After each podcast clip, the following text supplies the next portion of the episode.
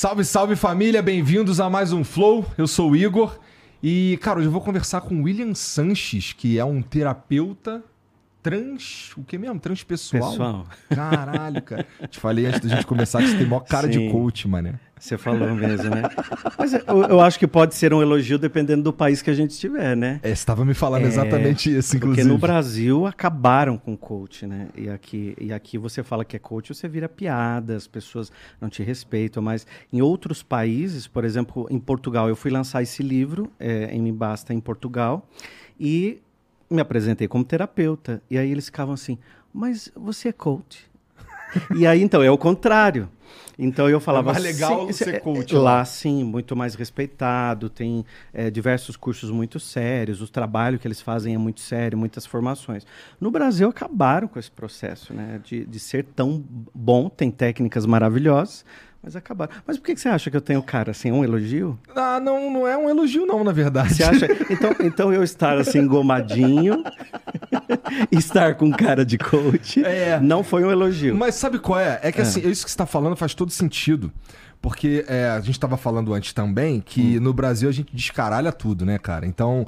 E é fácil de entender por quê. Tem duzentos e tantos milhões de pessoas aqui. Lá em Portugal é uma fração disso. Então aqui tem mais espaço pra gente pegar as coisas e transformar em bosta. Né? Você tava falando que, assim, eu, eu, eu tava falando pra você, inclusive, que é, o problema pra mim dos, dos coaches em geral, e cara, não tô falando de você especificamente, senão você não estaria aqui, tá bom? É, é que os caras entram numa de. Ele tá vendendo uma parada que ele, um, não acredita, dois, ele nem sabe fazer, três, é só pra ganhar dinheiro, entendeu? E, e- e, sei lá, mostrar que é bem sucedido por ser bem sucedido, sem, sem uma. Sem, sem acreditar de verdade. É Assim, parece que é, ó, toma aqui, ó, fiz um, eu fiz um curso, ou eu li um livro do Seth Godin e agora eu sei vender essa porra aqui pros outros. E, e eu vou. Minha vida é vender uma parada que eu nem tenho certeza se é quente. E eu já ouvi várias histórias de uns malucos que lidam com esses caras que estão no mesmo círculo, nos mesmos círculos e que participam das mesmas reuniões e tal, e que a toda a, a mente do cara ela é voltada pra vender e não necessariamente uma parada que ele de fato acredita, uma parada que é pô, tão essencialmente verdade. É. Entendeu? E a maioria dessas pessoas, elas gastam dinheiro que não tem para comprar o que não precisa, para mostrar pro outro que ela nem conhece o ser humano que ela não é. Isso não te dá um tédio desgraçado? Porque em mim dá. Porque cara. você olha e você fala assim. Porque o- o- a- eu acho que o, que o mais triste que tem é, é aquela ostentação falsa, né? Putz, então, é acho. aquela ostentação falsa, ou mostrar o que não é. Então, a pessoa ela gasta tanta energia para provar para o outro uma coisa que ela não é. Só que dentro dela tem algo muito bacana, tem Uhum. uma luz que brilha ali, todo mundo tem. Só que ela acha que para ela ser aceita, ela precisa ser aquela, aquela coisa, aquela forminha Uhum. pronta que a sociedade de sucesso estabelece e ela passa a querer ser aquilo, né? Então, essa, essa, esses quatro pontos que eu falei, gastar o dinheiro que não tem para comprar o que nem precisa, para mostrar para o outro que ela nem conhece um ser humano que ela não é. Então, é, é, um, é, um, é uma merda, coisa né? que faz a pessoa minar a energia dela, né? Então, eu acho que um, um grande segredo do sucesso é você ser quem você é, claro, buscando melhorar sempre, porque quem vai gostar de você vai gostar do jeito que você é. Senão, você vai estar sempre. Sabe o, o grande sucesso da, dos realities, dessas casas todas que coloca a gente dentro? Aham. É que num primeiro momento todo mundo é bonitinho, educado, simpático. Só que era um namoro lá fora, só agora virou casamento, tá todo mundo dentro eh, dividindo a escova de dente. E aí você começa a ver que realmente aquela pessoa não é aquela que ela mostrava que é. E, e os caras pegaram essa grande sacada e começaram a colocar artistas. Agora não colocam mais artistas, né? Mas antes colocavam. Ah, meu irmão. Agora você olha lá dentro e você fala assim: olha, essa pessoa lá fora ela era tão boazinha, tão educada, eu não imaginava que ela era desse jeito. E eu acho que as pessoas têm esse fascínio por ver quem aquela pessoa é de verdade, sabe? Eu acredito nisso também, cara. Eu acho que, inclusive, uma, uma das paradas que, que faz personalidades surgirem na internet, que é onde meio que todo mundo pode tentar a sorte, né? É, sei quem ela é. É, ela é ser- justamente ser, quem, quem. Assim, eu acho que o, o grande troço que faz você passar a ser. ter uma vida longa é, criando conteúdo é sendo você mesmo, cara. Porque de outra forma, eu não consigo nem entender como é que esses caras conseguem dormir, sabe? Porque, cara, é, é deve ser muito difícil você brigar para ser para parecer algo que você não é todo dia. Uhum. Nossa, isso deve ser um deve ser infernal, cara. Agora imagina essa pessoa que ela quer parecer algo que ela não é e dentro dela ela tem uma depressão, ela tem uma angústia dentro dela e ela tem que mostrar para o outro que ela não está triste, porque ela tem que ser feliz o tempo inteiro.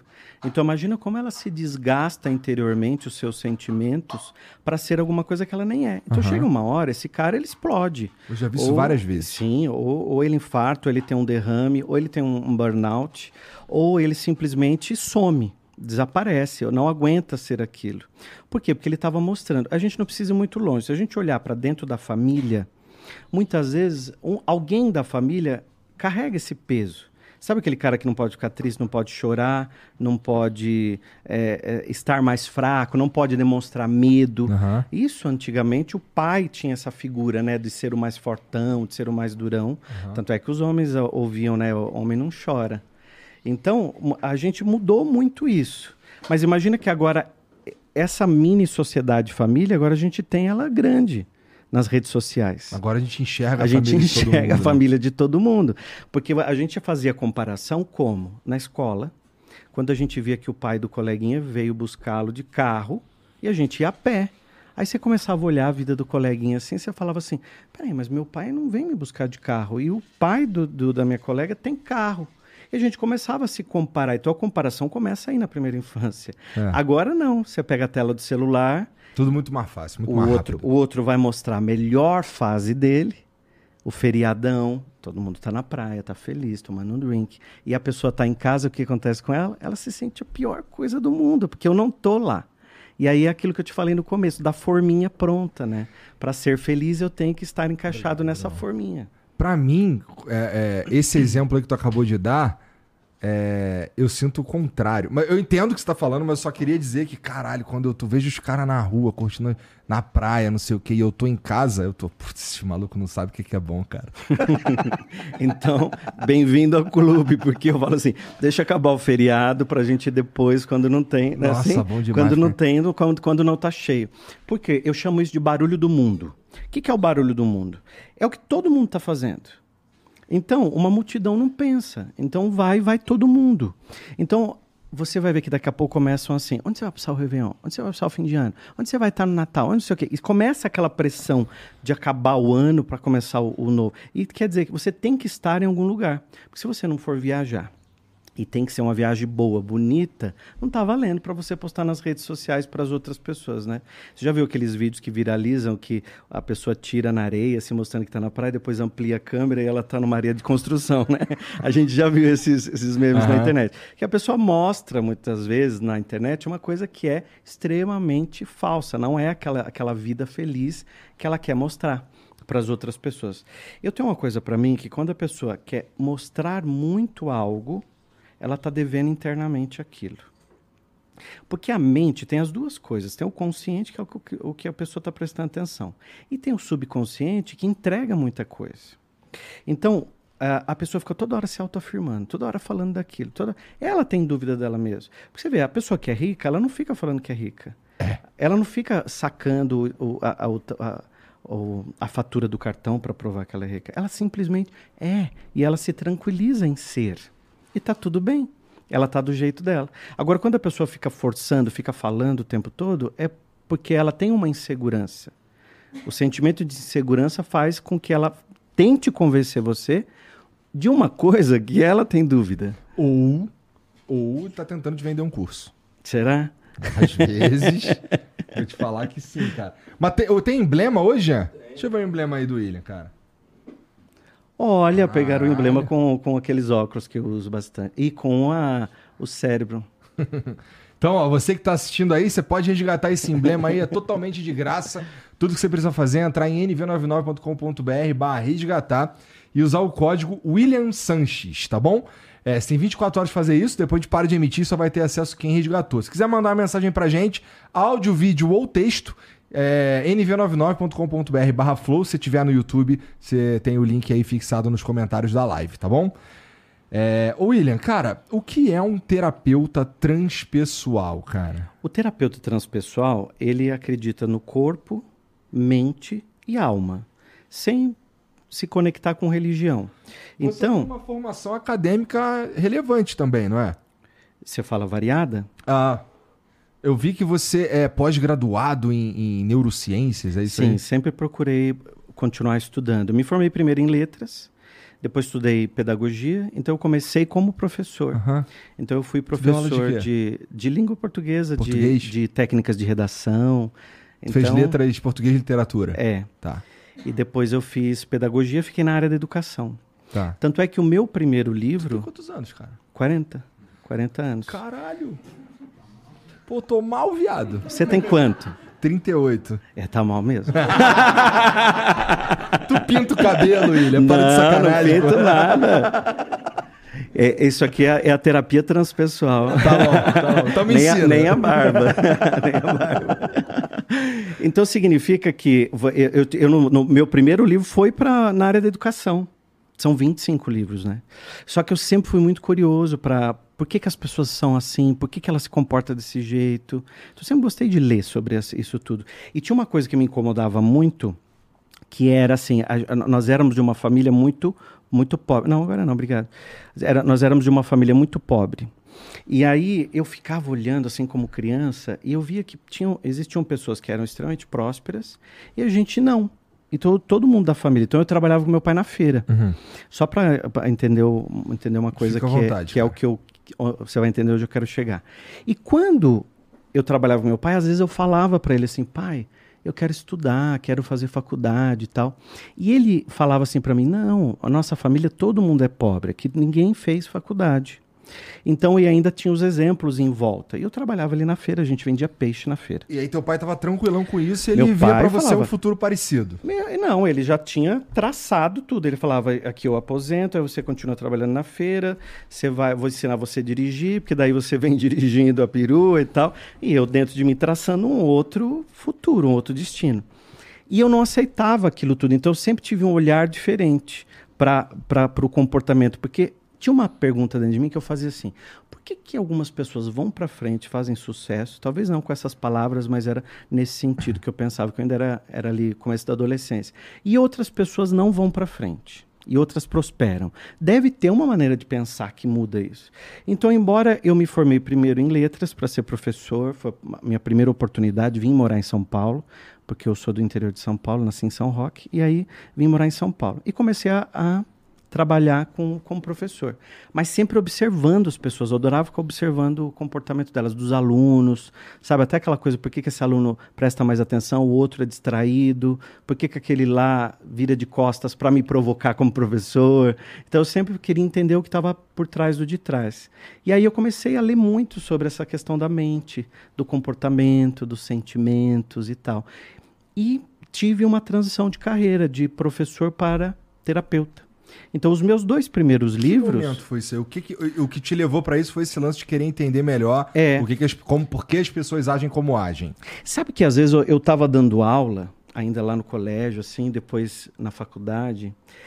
E eu começava a falar umas coisas na aula, assim, por exemplo, pegava um texto e aí a interpretação do texto ia além, sabe? Porque eu trazia alguma coisa. E os alunos ficavam prestando uma atenção, assim. E às vezes tinha aluno que vinha no final e falava assim: Puxa, professor, eu era, você falou exatamente o que eu estava precisando ouvir. Essa sua mensagem veio para mim, sabe? E eu sempre fui um cara que prestou atenção nos sinais. Ah. Nos sinais. E aí teve uma história que eu lancei dois, dois livros na área da educação para os meus alunos da faculdade. E onde eu ia dar palestra, vinha sempre alguém e falava assim: Olha, eu queria ler algo seu, mas não assim da área da educação. Você não tem alguma coisa que seja para mim, que não seja da área da educação. Então eu fui é olhando. Tu deu um pulinho, tu, tu, tu, tu... degraus. Mas espera aí, tu então tu deu aula em faculdade também. Uhum. Tá. Entendi. Foi nesse momento que tu escreveu um Comecei livro... muito cedo. Entrei na, fa... entrei na faculdade de fazer letras com 17 anos. Bem cedo Minha mãe mesmo. foi assinar minha matrícula, tudo para entrar, porque eu não podia me matricular. Uhum. Então eu me formei muito cedo. E, e aí o que aconteceu foi que eu fui subindo alguns degraus olhando para a minha vida e olhando os sinais. E comecei a estudar essas questões da mente, essas questões da prosperidade, como que a gente pode mudar de vida, como que são os nossos padrões. E eu, você me fez uma pergunta, quando é que foi que eu fiz essa grande virada? Eu acho que foi quando eu comecei a olhar para dentro de mim e ver que dentro de mim existiam tantas crenças tão fortes que me impediu de avançar. Às vezes até avançava, alguma coisa dava certo, mas perdia tudo de novo, sabe? Voltava, ficava patinando, parece que nada dava certo. Então, ah, papo de coach, crença limitante. Não, é, crença limitante. É, é de terapeuta. e aí, quando você olha. Então, vamos trocar crenças limitantes por verdades absolutas. Tá, esse acho que eu nunca ouvi. Pronto, Pronto tá vendo? É. Já é uma novidade é. pro cérebro. Pronto. Daí a pessoa fala assim: opa, então agora. Tá. então agora é uma novidade. O cérebro está toda hora buscando novidade. Então, eu tinha muitas verdades absolutas na minha cabeça. Que eu fui buscar lá atrás, que eu ouvia muito o que, por exemplo? Tu lembra de alguma assim que, que era bem Puts, enraizada, cara? Era. Eu, eu escutava muito a coisa da. A gente é pobre mesmo, Teu pai, né? nasceu né? assim, vai morrer assim, por exemplo. Não uhum. só ele, todo mundo em volta. Porque era uma realidade. Então, aquilo que você então. olha, você tem aquilo como uma verdade absoluta. Uhum, uhum. Então, para aquelas pessoas, elas replicam aquilo mais vezes, fala mais daquilo, acredita mais naquilo, mais daquilo vem para elas. E realmente né? é muito difícil deixar isso para trás, cara. É. É muito difícil mesmo você olhar é, e até de convencer as outras pessoas que existe vida fora dessas, dessas ideias. Dessas forminhas, porque a pessoa já escreve uma forminha pronta para você. Isso aqui é a felicidade para você. Então, quando a pessoa diz assim, não, nós somos pobres mesmo, aqui a gente não vai para frente, tudo é difícil, é preciso ralar para conseguir dinheiro, porque o dinheiro, ó, dinheiro na mão é vendaval, dinheiro não dá em árvore. Então, assim, uma série de verdades que vão te contando que são absolutas para aquelas pessoas. E você vai para a vida com essas verdades. Então a gente, a gente tem, tem, tem três tipos: tem a, a, as hereditárias, que é essas que vêm de família, tem as sociais, que a gente escuta na sociedade falar mais. No Brasil ninguém vai para frente. No Brasil tudo é, é, é tranqueira. Uhum. Não adianta que aqui o governo vai te ajudar. Você escuta um monte de crença social. E você tem as crenças pessoais, que é aquilo que você passa, sente e acredita mais nelas. Uhum. Então a gente tem esses três tipos de coisas dentro da gente, esses três tipos de verdades absolutas. Não vou falar mais crença limitante para você, são verdades absolutas. Gostei. Mas, é, Mas isso, aí, e... isso você está falando assim, é é bem verdade mesmo, porque assim tem muita coisa e, e é muito difícil, cara. É você, não sei, em alguns momentos na vida que você é, precisa, pelo menos foi assim para mim é, chegou um ponto da minha vida que eu precisava, que assim, não tava mais dando. Mas eu tava encaixado nessa, nessa forminha aí. Eu também dei aula, eu também fiz letras. Eu fiz letras português e inglês, eu dei aula há sete anos de inglês. Somos colegas, eu achava então. que o, eu achava que no, no futuro, é, sei lá, na melhor das hipóteses, eu ia ser, sei lá, ter uma filial de um curso X para eu cuidar e dar aula numa faculdade, e eu achava que era ali que eu ia chegar e tava tranquilão com isso, porque eu nem enxergava outras possibilidades, entendeu? É, coisas que eu poderia ser bom fazendo. Nem passava pela cabeça. Mas olha que interessante, a nossa cabeça tem uma coisa da prosperidade, você vê? Você olha para o futuro e você vê algo melhor para você. Então você olhava com possibilidades para um futuro. Uhum. Então, quando a gente olha com possibilidade, a gente vai buscar elementos para você não falar assim, não, eu, eu não estou maluco, não, isso aqui realmente vai funcionar. A gente vê dois exemplos simples. Por exemplo, uma, o, o, a pessoa chega para o pai e fala assim: pai, eu vou abrir uma empresa, eu vou empreender. E o pai trabalha a vida toda CLT, carteira registrada. O que, que o pai vai falar para esse filho? Você tá maluco? Porque não existe. Você tem que ter aqui, ó, garantido os direitos para você aposentar e tal. E a cabeça do, do jovem, ele quer empreender. Então, vai bater as duas ideias, é. elas vão bater em algum momento. Porque para uma verdade é uma, para o outro a verdade é de, de outro jeito, completamente diferente. Só que você, quando você tem um, um lugar que você quer chegar, que você fala assim, caramba, isso aqui é um lugar que eu quero chegar, eu quero prosperar, quero avançar, quero ter coisas melhores para mim e para as pessoas que eu amo. Então, que caminho eu devo seguir? E eu me questionava isso e, e comecei a buscar pessoas que falavam desse assunto. Então, sei lá, em 2000, há 23 anos, eu fui, fui pesquisar e não tinha, não tinha muitas pessoas que falavam de prosperidade. Era um pouco. Hoje você tem muitos coaches. Tu leu Augusto Cury? ah, o Augusto Cury sim, já li também. É. Já esteve aqui, não esteve? Já, já, É. já. Esse cara é maneiro pra caralho. É. Mas eu, tenho, eu, eu, eu ponho nele a culpa de começar a surgir coach, cara. Por quê? Coitado. Por causa dos livros de autoajuda que ele faz, não sei o Sim, quê. tal. mas ele como psiquiatra, ele tem um trabalho aí bem relevante, muito, muito bom, Não, que ele é toca a- o, o, o, a- o coração das pessoas. E né? é muito louco. Não sei se tu já teve a oportunidade de trocar uma ideia com ele. E assim, ele. Conversar com ele é um momento de paz. é muito louco, cara. É maneiro. Eu gosto dele também. Então, quando a- gente tem esse momento de paz, é porque ele fala alguma coisa que traz paz aí dentro de você, porque é você que sentiu isso. Então, ele tem pessoas que você conversa que te transmite raiva, Sim. te transmite medo, te transmite tensão. Então, cada pessoa tem esse dom de dar um start aí dentro e, e e fazer com que você melhore alguma coisa aí. E, é, o trabalho dele como psiquiatra é exa- exatamente esse, né? Pegar o que tem dentro da gente, fazer um movimento para eu poder me olhar de uma maneira muito melhor. Imagina uma pessoa que passa uma vida inteira, e tem muitas pessoas nos assistindo que escutam isso tudo, que você é burra, nada para você dar certo, não adianta você sair desse relacionamento que você nunca vai achar ninguém melhor que eu. Então, as pessoas escutam mu- muitas verdades na cabeça delas e elas acreditam naquilo e mais disso elas trazem para a vida delas. O que a gente tem que olhar para dentro é uma pergunta diferente. Eu eu tô sentando em que caminho, em que lugar que eu sento, sabe? Porque eu acredito que a vida tem duas, duas cadeiras só. Você tem uma cadeira que você senta na cadeira de vítima, que você coloca a culpa em todo mundo, na sociedade, na família que não te apoiou, nas pessoas que não olham para você como deveriam olhar, porque teu marido não te ajuda, ou teu filho te deu as costas. A pessoa que senta nessa cadeira da vítima, ela está sempre buscando alguém para ser o culpado. E pe- ela passa a vida assim, porque o olhar dela está programado para isso. Uhum. A cabeça dela está programada para isso. E uma outra cadeira que você tem para sentar é uma cadeira de aluno. Você pode ver que as duas perguntas que a pessoa faz internamente, ela é diferente. A vítima, ela sempre pergunta o porquê. Até para Deus, ela fala: "Deus, mas por que comigo? Por que para mim? Por que desse jeito?" A vítima. E o aluno está sempre para quê? O que, que eu posso aprender com essa lição? O que, que eu posso aprender com esse momento que eu estou passando? Então, o teu olhar muda, a tua forma de aprendizado muda, e, lógico, o teu jeito de ver a vida vai mudar também. Então, a gente tem que olhar que banco que eu estou sentado. Isso é desde a hora que você acorda até a hora que você vai dormir. Você está o tempo, só você está com você. Só você está dentro de você sabendo o que você está pensando. E a tua mente não desliga nem um segundo, né? A hora que você fala, não quero pensar em nada. Pronto, já está pensando. Não, não para, é, um é, é muito rápido, é instantâneo o pensamento. Só que essa voz interna que conversa dentro da gente, ela pode tanto te levar para frente, quanto te manter no mesmo lugar.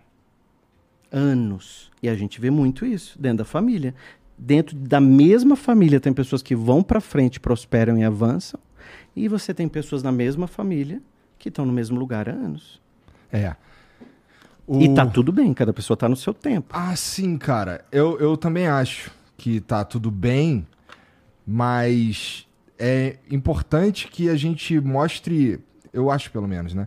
Que a gente. Que, que, que as pessoas saibam que talvez exista um outro caminho. Porque eu já ouvi pra caralho assim, porra, é, mas, cara, não dá pra eu fazer X coisa. Eu tô. Eu tô, sei lá, meu emprego me impede de fazer não sei o quê. Ou, pô, minha vida me levou pra esse caminho aqui e não tem jeito e tal. Tem gente que, que ah, se você para pra olhar assim, tu vê que, pô, tem uma galera que tá enraizada pra caralho mesmo e é muito difícil de sair. E, às ve- e eu entendo mesmo.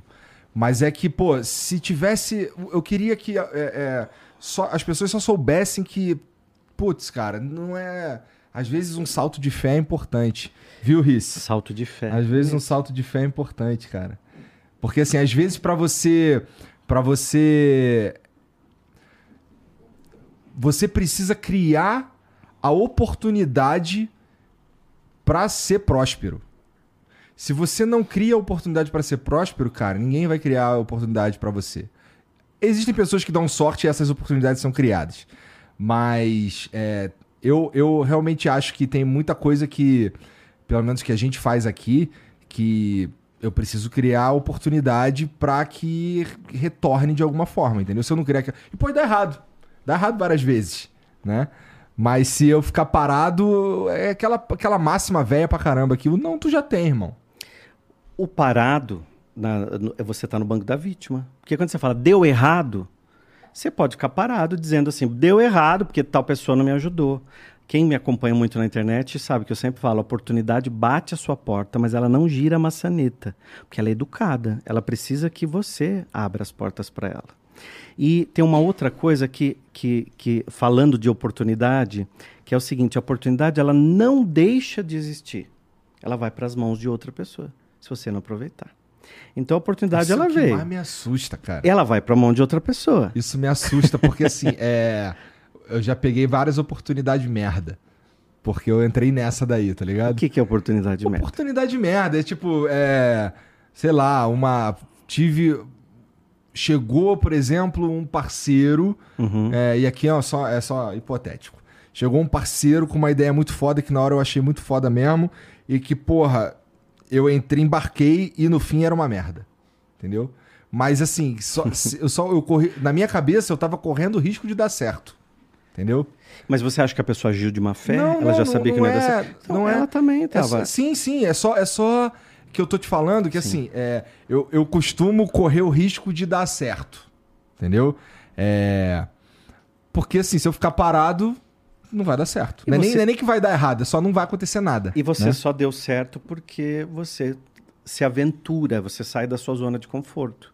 Porque é muito fácil para a é pessoa ficar na da zona. de conforto. Claro, ela é gostosa, ela é quente, ela é conhecida. Às vezes ela não é. Às vezes ela pode ser para você não, mas para outra pessoa pode. Nossa, cara, a zona de, zona de conforto é o, é o lugar que você fica pra ser esquecido. O que, que a gente faz na escola quando chega no primeiro dia de aula? Escolhe uma carteira. Aham. E o que, que você faz o resto do ano? Você senta naquela carteira. E se você chega um dia atrasado e alguém senta na tua carteira, você chega e fala: Ô, essa carteira é minha, não é assim? Você chegou na escola, você sentou num lugar conhecido. Você já conheceu as pessoas que estão à sua volta. Você já não precisa se desgastar para conhecer o outro que está sentado lá do outro lado da sala de aula. Então a gente tem uma tendência, isso desde criança. Então você senta num lugar confortável, conhecido e permanece ali. É, quando eu dava aula, eu fazia às vezes dinâmicas na sala para que as pessoas mudassem de lugar. E era o dia que as pessoas mais se incomodavam, porque elas não queriam sair do lugar delas. Elas estavam, principalmente dia de prova, né? Que estava com a cola marcada já na cadeira. e aí mudava todo mundo de, de lugar. Mas eh, eh, no longo dos dias, elas estavam ali acostumadas com ângulo, lugar de sentar, então todo mundo respeita e senta no mesmo lugar. A gente vai para a vida na zona de conforto. Só que quando a gente quer, se a gente usa a palavra se aventurar, né? A gente precisa usar um pouco de coragem, que vai junto com outros sentimentos. O medo vai junto, porque ah, nós somos muito cobrados para não fracassar. Só que a gente olha o fracasso de um jeito muito negativo. Só que o fracasso, caramba, ele está te ensinando tanta coisa que daqui lá, alguns passos mais à frente, você já não vai mais cometer aquele erro que graças àquele fracasso. A mesma coisa um relacionamento. As pessoas terminam e falam assim, puxa, esse aqui não deu certo porque por isso, por isso. Mas ficaram dois, três, quatro anos juntos. No próximo relacionamento, ela já está muito mais madura, ela já não vai cometer os mesmos erros.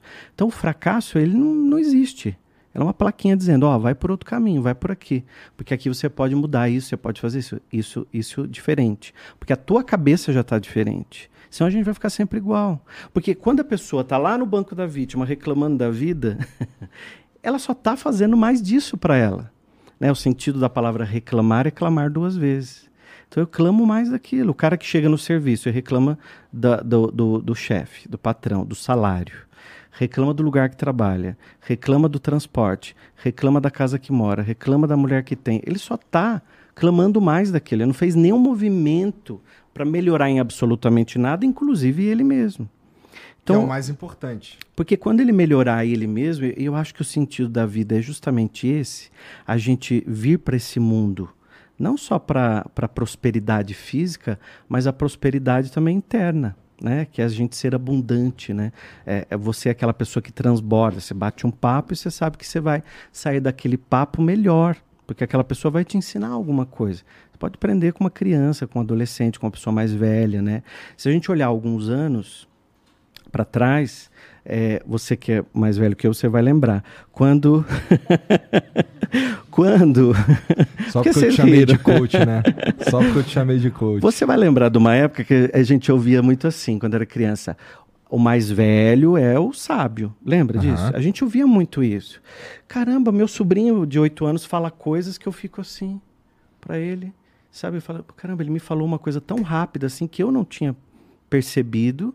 E olha como eu aprendi com todas as idades. Né? Então, hoje, como a gente pode aprender com todas as idades. Então, o, o, o mais legal do ser humano é isso que transborda. É quando a gente é, olha coisas daquela pessoa além do que a gente está vendo, além do texto, sabe? Que uhum. ela está transmitindo para mim. Mas eu tenho uma verdade absoluta dentro de mim que é. Você falou aí de aprender com pessoas de todas as idades. Cara, eu não gosto muito de conversar com, com, com pessoas 25 menos. Entre 25 e 18.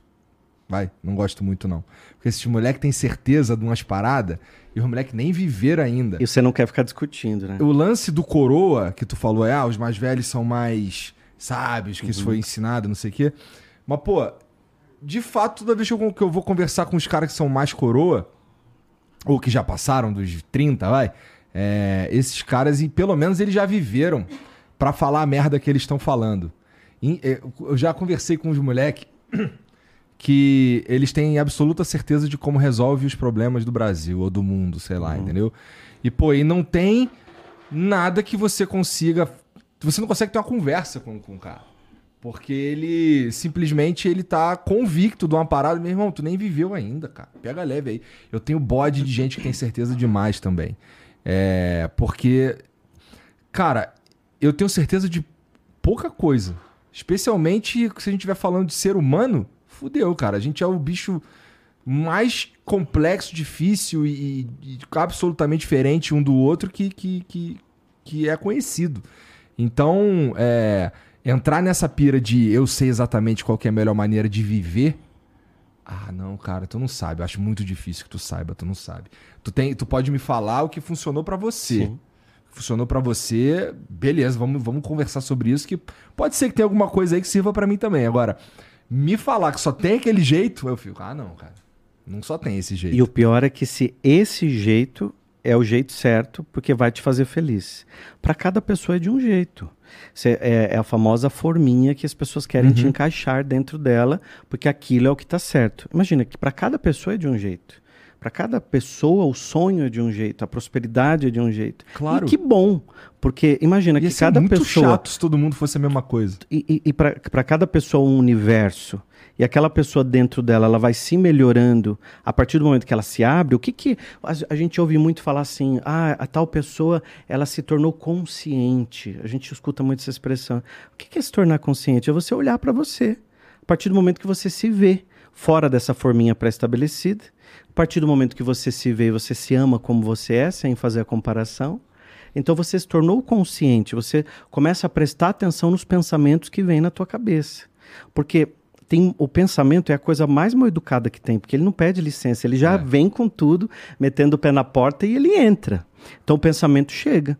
Então esse pensamento pode ser positivo ou negativo. Então se tornar consciente é você olhar o pensamento e falar: isso aqui é bom para mim? Isso aqui vai me fazer bem? Isso aqui vai me levar mais próximo aos meus objetivos ou vai me atrapalhar completamente? Então, quando a pessoa chega com uma coisa, como você disse, não, isso aqui é o certo, isso aqui é o que vai te fazer feliz, termina sempre com uma pergunta. Porque você quer fazer a pessoa pensar, você termina com uma pergunta. Porque você fala, ela vem te traz uma coisa pronta, você fala assim: o que, que aconteceu com você que faz você ter essa certeza? Conta para mim.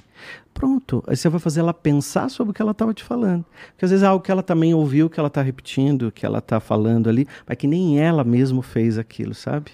Então a gente tem essa coisa da sociedade, que é, são a, as crenças sociais que são repetidas, uhum. né?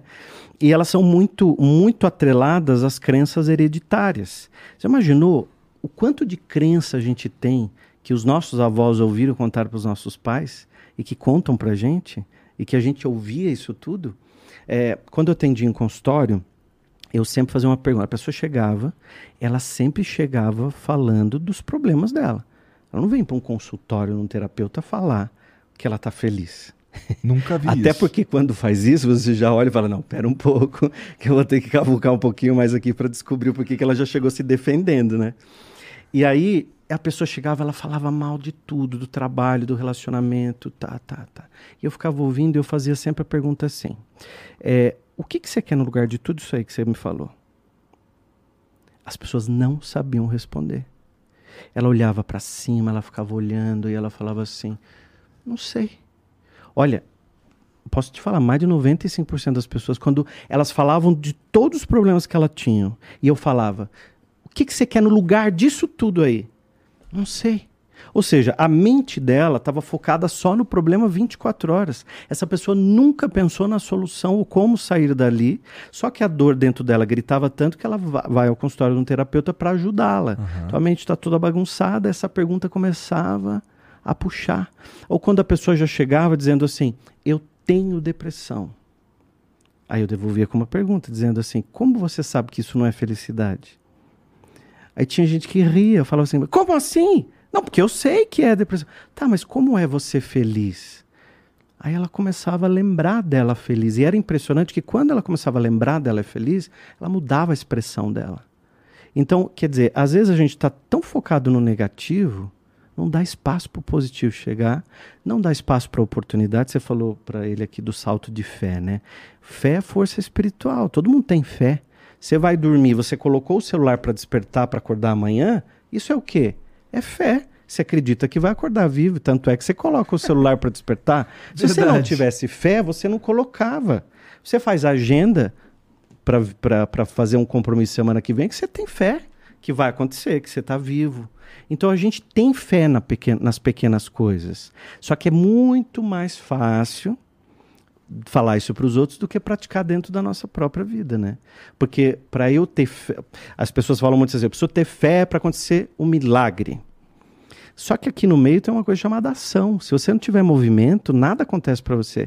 Você pode ter fé, você pode orar, você pode acreditar, você pode vibrar, não importa qual religião seja. Se você não tiver religião nenhuma e ainda assim acreditar que vai dar certo, isso aqui é fé. É uma força que você tem dentro de você. Só que para chegar aqui, no objetivo, no milagre, no ponto final que você queira, você precisa ter ação. Você, você precisa tá se preparar. Sim, porque quando você fala de hábito que é o que as pessoas mais fazem frequentemente, um hábito negativo, se você não inserir um, uma mudança de comportamento, que é o movimento, não vai mudar o resultado. Porque o resultado vai ser sempre o mesmo. Quando chega essa época do ano, você começa a ouvir as pessoas falando com mais força: o ano que vem eu faço. O ano que vem eu mudo. O ano que vem você vai ver que eu vou arrebentar. Só que o que muda uma vida não é o calendário, são atitudes de 31 de dezembro para 1 de, deze de janeiro é a mesma coisa. É você, com a mesma roupa, respirando igual, às vezes na mesma casa, no mesmo emprego, tudo igual. Só que se eu não mudar uma atitude minha, não é o calendário que vai mudar a minha vida. É minha atitude em relação àquilo que me machuca hoje, que me dói, que me tira dessa zona de conforto. Porque pode parecer confortável, mas ela causa um incômodo ela vai fazer você perder alguma coisa. Porque você vai olhar uma hora, você vai falar assim: mas por que eu não fiz aquilo diferente? Se eu tivesse feito. E aí vem um sentimento que ele é muito negativo, te puxa muito para baixo, que é a culpa. Então a culpa ela dói. Por que eu não fiz? Por que eu não mudei? Por que eu não tomei tal decisão? E se eu tivesse feito, sabe? Aí vem o arrependimento. E aí começa aquela pessoa mais negativa do mundo, que é aquela que pega o copinho de café, que encosta lá perto da máquina e fica esperando chegar alguém que concorde com ela. Então, quando o cara chega, ele vai sempre falar: tá uma bosta mesmo, não tá? Tá tudo ruim, não tá? E aí o outro, às vezes, tá na mesma vibração, fala assim: putz, você precisa ver lá em casa como é que tá. Lá tá pior ainda. E aí os dois entram numa sintonia que parece que virou uma paixão ali, né? Porque eles começam a falar só negativo. Experimenta falar para essa pessoa quando ela diz isso, você diz assim para ela: "Para mim não". Quando eu dava aula na faculdade, eu tinha um colega que ele reclamava muito. Entrava reclamando na sala, os professores ia para o estacionamento reclamando, reclamava do carro, reclamava de tudo. Reclamava. E quando me ligava, ele sempre falava assim: William, nossa vida é uma merda, né? Eu, ele me incluía na vida dele. E aí eu, um dia. Aí tu, meu irmão, eu era pra eu estar tá vendendo um peixe. Cara, você não tá entendendo. Eu tava lá na feira, 5 horas da manhã, com a mão congelada, pegando o peixe da caixa com gelo para pôr na banca. Então, um dia eu falei assim, quando ele me ligou, é... nossa, e já era gemendo, já era reclamando. Nossa, mas tá difícil, né? Nossa vida é uma merda. Eu lembro que eu disse para ele assim: olha, a sua até pode ser, a minha não. Eu lembro que naquele dia eu senti um corte, acabou a amizade ali. Porque era legal, porque eu estava concordando com as ideias negativas, ou seja, estava me ligando para falar mal do colega, da faculdade, de tudo, de tudo aquilo outro. Se a gente for observar, esse cara ainda está lá, na mesma escola, na mesma faculdade, trabalhando nos mesmos lugares. Por que, que eu estou dando esse exemplo? Porque tem pessoas que vão passando os anos e elas continuam do mesmo jeito, repetindo os mesmos padrões, querendo resultados diferentes. Eu costumo falar assim que o nosso pensamento ele é conhecido pelas palavras que a gente fala. E essas palavras se tornam atitudes, essas atitudes hábitos. E os hábitos constroem o destino, né? Constrói aquilo que você quer a partir de então. Então, se eu quero mexer em alguma coisa na minha vida, é lá dentro. Lá dentro. Você tem que buscar um caminho. Você tem que buscar uma coisa que vai mexer dentro de você, que vai te levar para um novo degrau. Que pode ser pequeno aos olhos de muitas pessoas, mas para você que estava na zona de conforto é gigantesco. Tem um jeito errado de fazer isso, na tua opinião? Por exemplo, é, eu queria começar a treinar. Eu queria começar a ir pra, pra academia. Aí, bom, eu tenho uns amigos aí que são muito foda nessa parada, né? Aí o Cariani veio aqui e, eu, e, e, e, ele me desafiou a ir pra academia e caso eu não fosse, eu ia ter que pagar uma prenda aí horrorosa. Eu ia ter Publicamente que, ainda, Eu ia né? ter que raspar a barba e apresentar um programa de fralda. e, e, eu não queria raspar a barba e nem e, e apresentar um programa de fralda de jeito nenhum. E isso me levou pra academia pra gente fazer lá 60 dias, né? É, inclusive eu venci, viu, família? Tá aí, ó, já tá pago. É, o que eu quero dizer com isso? Que assim, é, era uma parada que eu queria fazer, eu queria ir pra academia, mas eu não eu precisava de um empurrão. Incentivo. É, precisava de um empurrão. Esse incentivo, no caso, veio como um desafio para você, Foi um né? incentivo, né? assim, meio arrombado. porque é. eu tive que... Eu, assim, o cara, o cara, eu tava ameaçado, a minha, a minha a minha respeitabilidade estava ameaçada, entendeu? Então o que eu quero dizer com isso é só que assim, é, existem algumas maneiras de você se motivar a fazer alguma coisa. Na tua opinião, existe alguma maneira que, putz, me seria melhor que não fosse assim? Eu sinto que quando a pessoa ela tem um hábito e ela quer mudar esse hábito, um dos grandes erros é a gente querer mudar o hábito. A gente vai, na verdade, construir um novo. Imagina uma estrada Naquela estrada passa caminhão, carro, bicicleta, pessoas. Então ela é uma estrada viva. Uhum.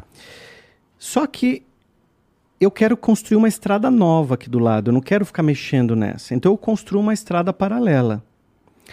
E aí essa estrada velha para de passar carro, para de, param de passar pessoas, caminhões. Essa estrada vai ficando abandonada e começo a passar por essa, uhum. por essa outra.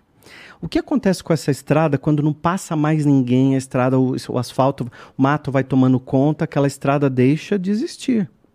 E eu criei uma estrada nova aqui do lado. Essa, essa estrada que eu estou falando é uma estrada neural.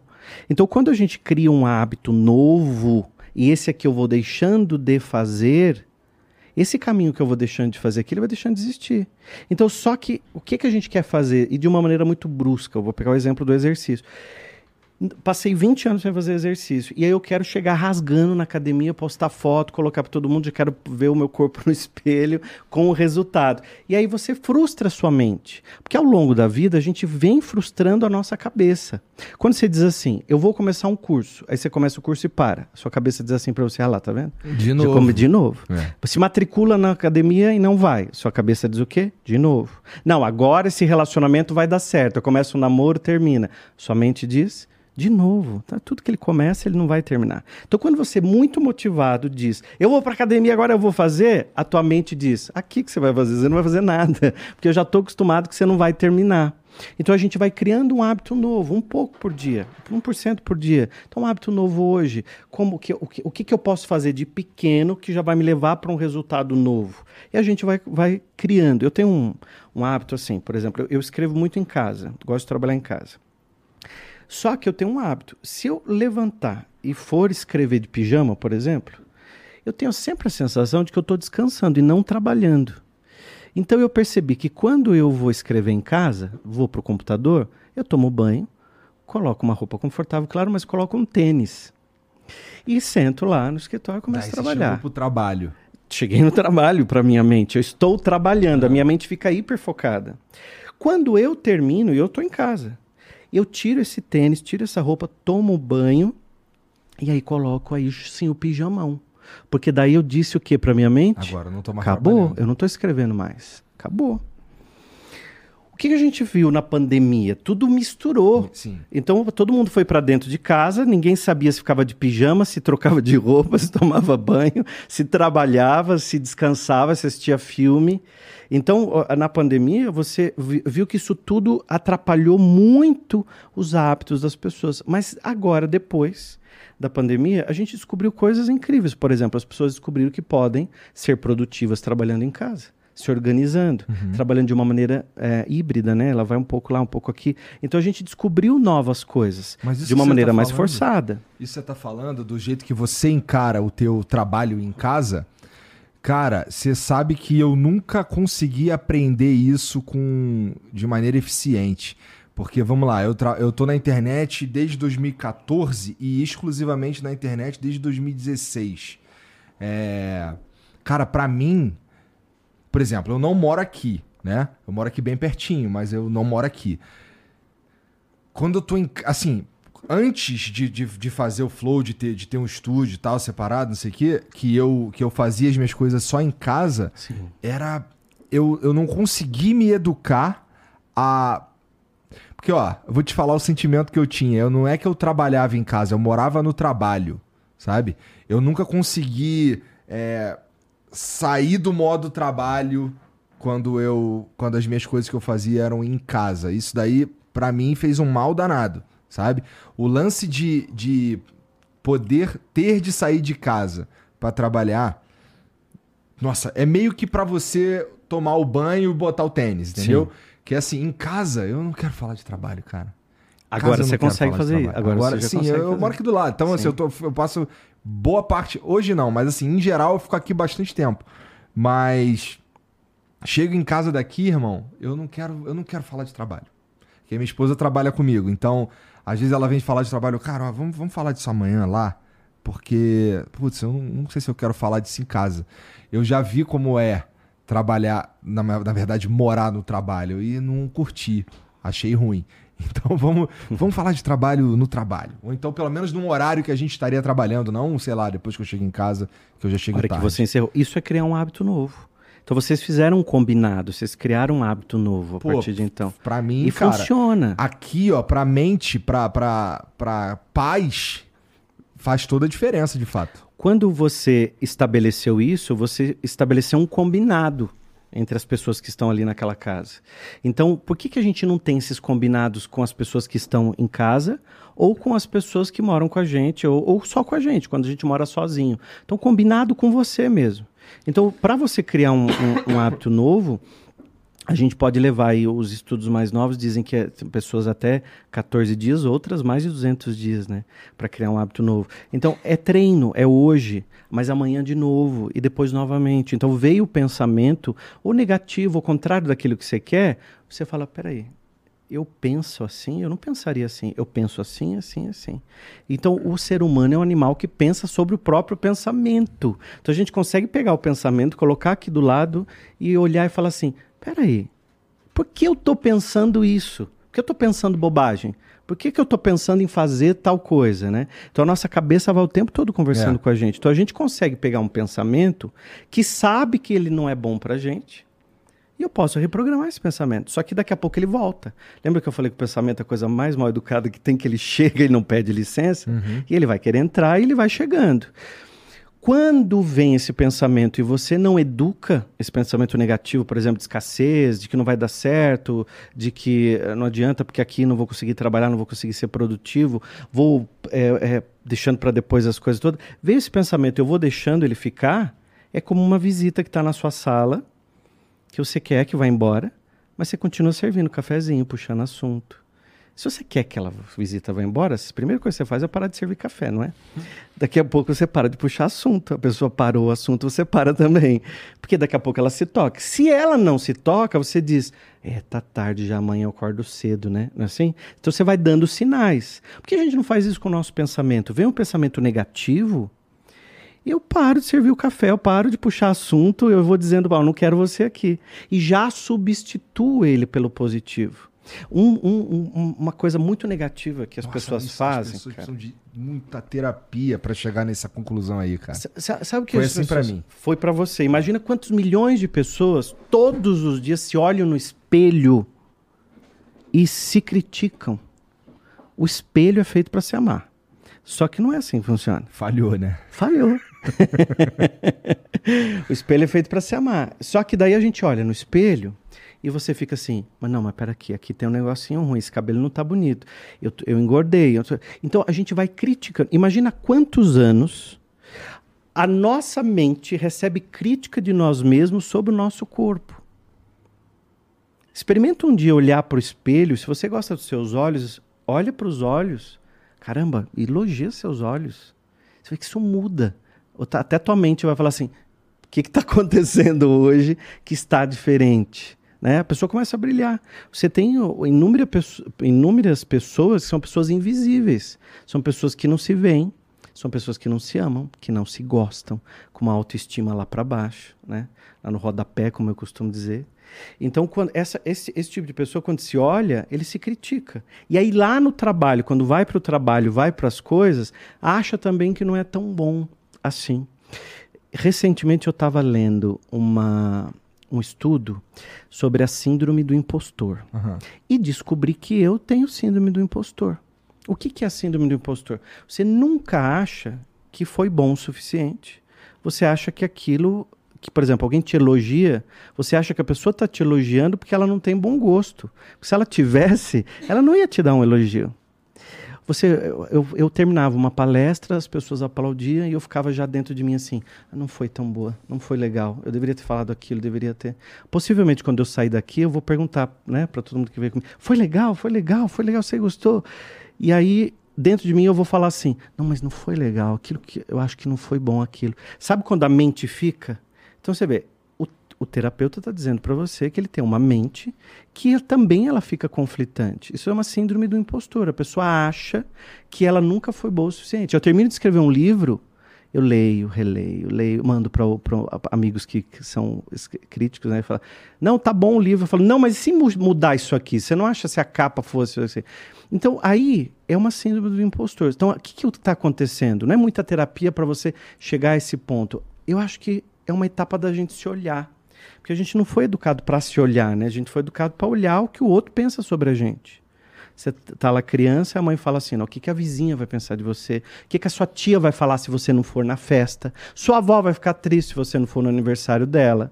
Ah, nesse sentido eu sou um pouco privilegiado porque eu sempre caguei bastante porque os outros estão pensando de mim. É, mas por outro e não lado. Não é bom? Não é um alívio ah, assim? Eu acho. É maravilhoso.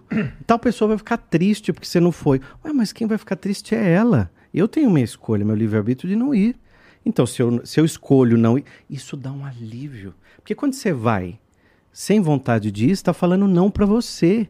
E toda vez que você fala sim, querendo dizer não, morre um pedaço de você aí dentro. Porque você sabe que você está fazendo errado. Para você. É, verdade. Mas, pô, não é melhor o cara se achar um merda do que ele se achar um deus? Eu acho que os dois extremos são ruins. Porque se para eu me achar um merda, eu tenho que me comparar com alguém. que também deve ser uma merda. Porque como é que eu vou saber que eu sou ruim? Eu tenho Não, que me não, só- comparar. Só, isso aí que você tá falando, por exemplo. Putz, eu acho que eu não fui tão bem. Ah, tá, entendi. Não sei Sua se tem- pergunta, tá. Não, tem, se tem- não sei se eu É a preciso pessoa que se necessariamente- acha muito, entendi. É.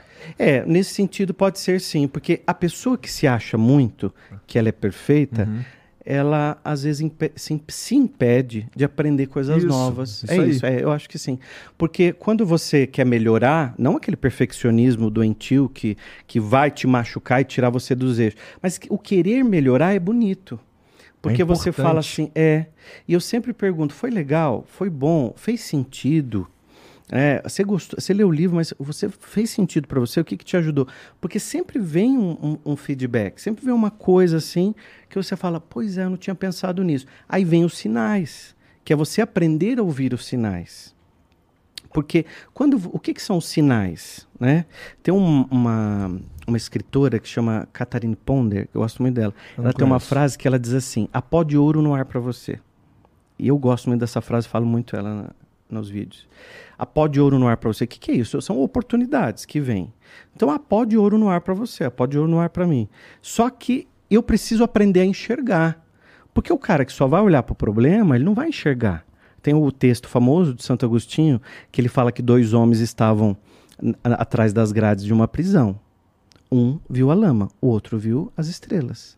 Então, os dois estavam no mesmo lugar, com o mesmo ângulo, com as mesmas ferramentas, as mesmas possibilidades, as mesmas condições. Só que um olhou para baixo, outro olhou para cima. Então, a gente tem que se perguntar para onde eu estou olhando para que eu possa enxergar um caminho para sair. Se a gente continuar imaginando que a vida não vai dar certo, que tá ruim e tá difícil mesmo para todo mundo, que tá em crise. A gente cresceu ouvindo isso.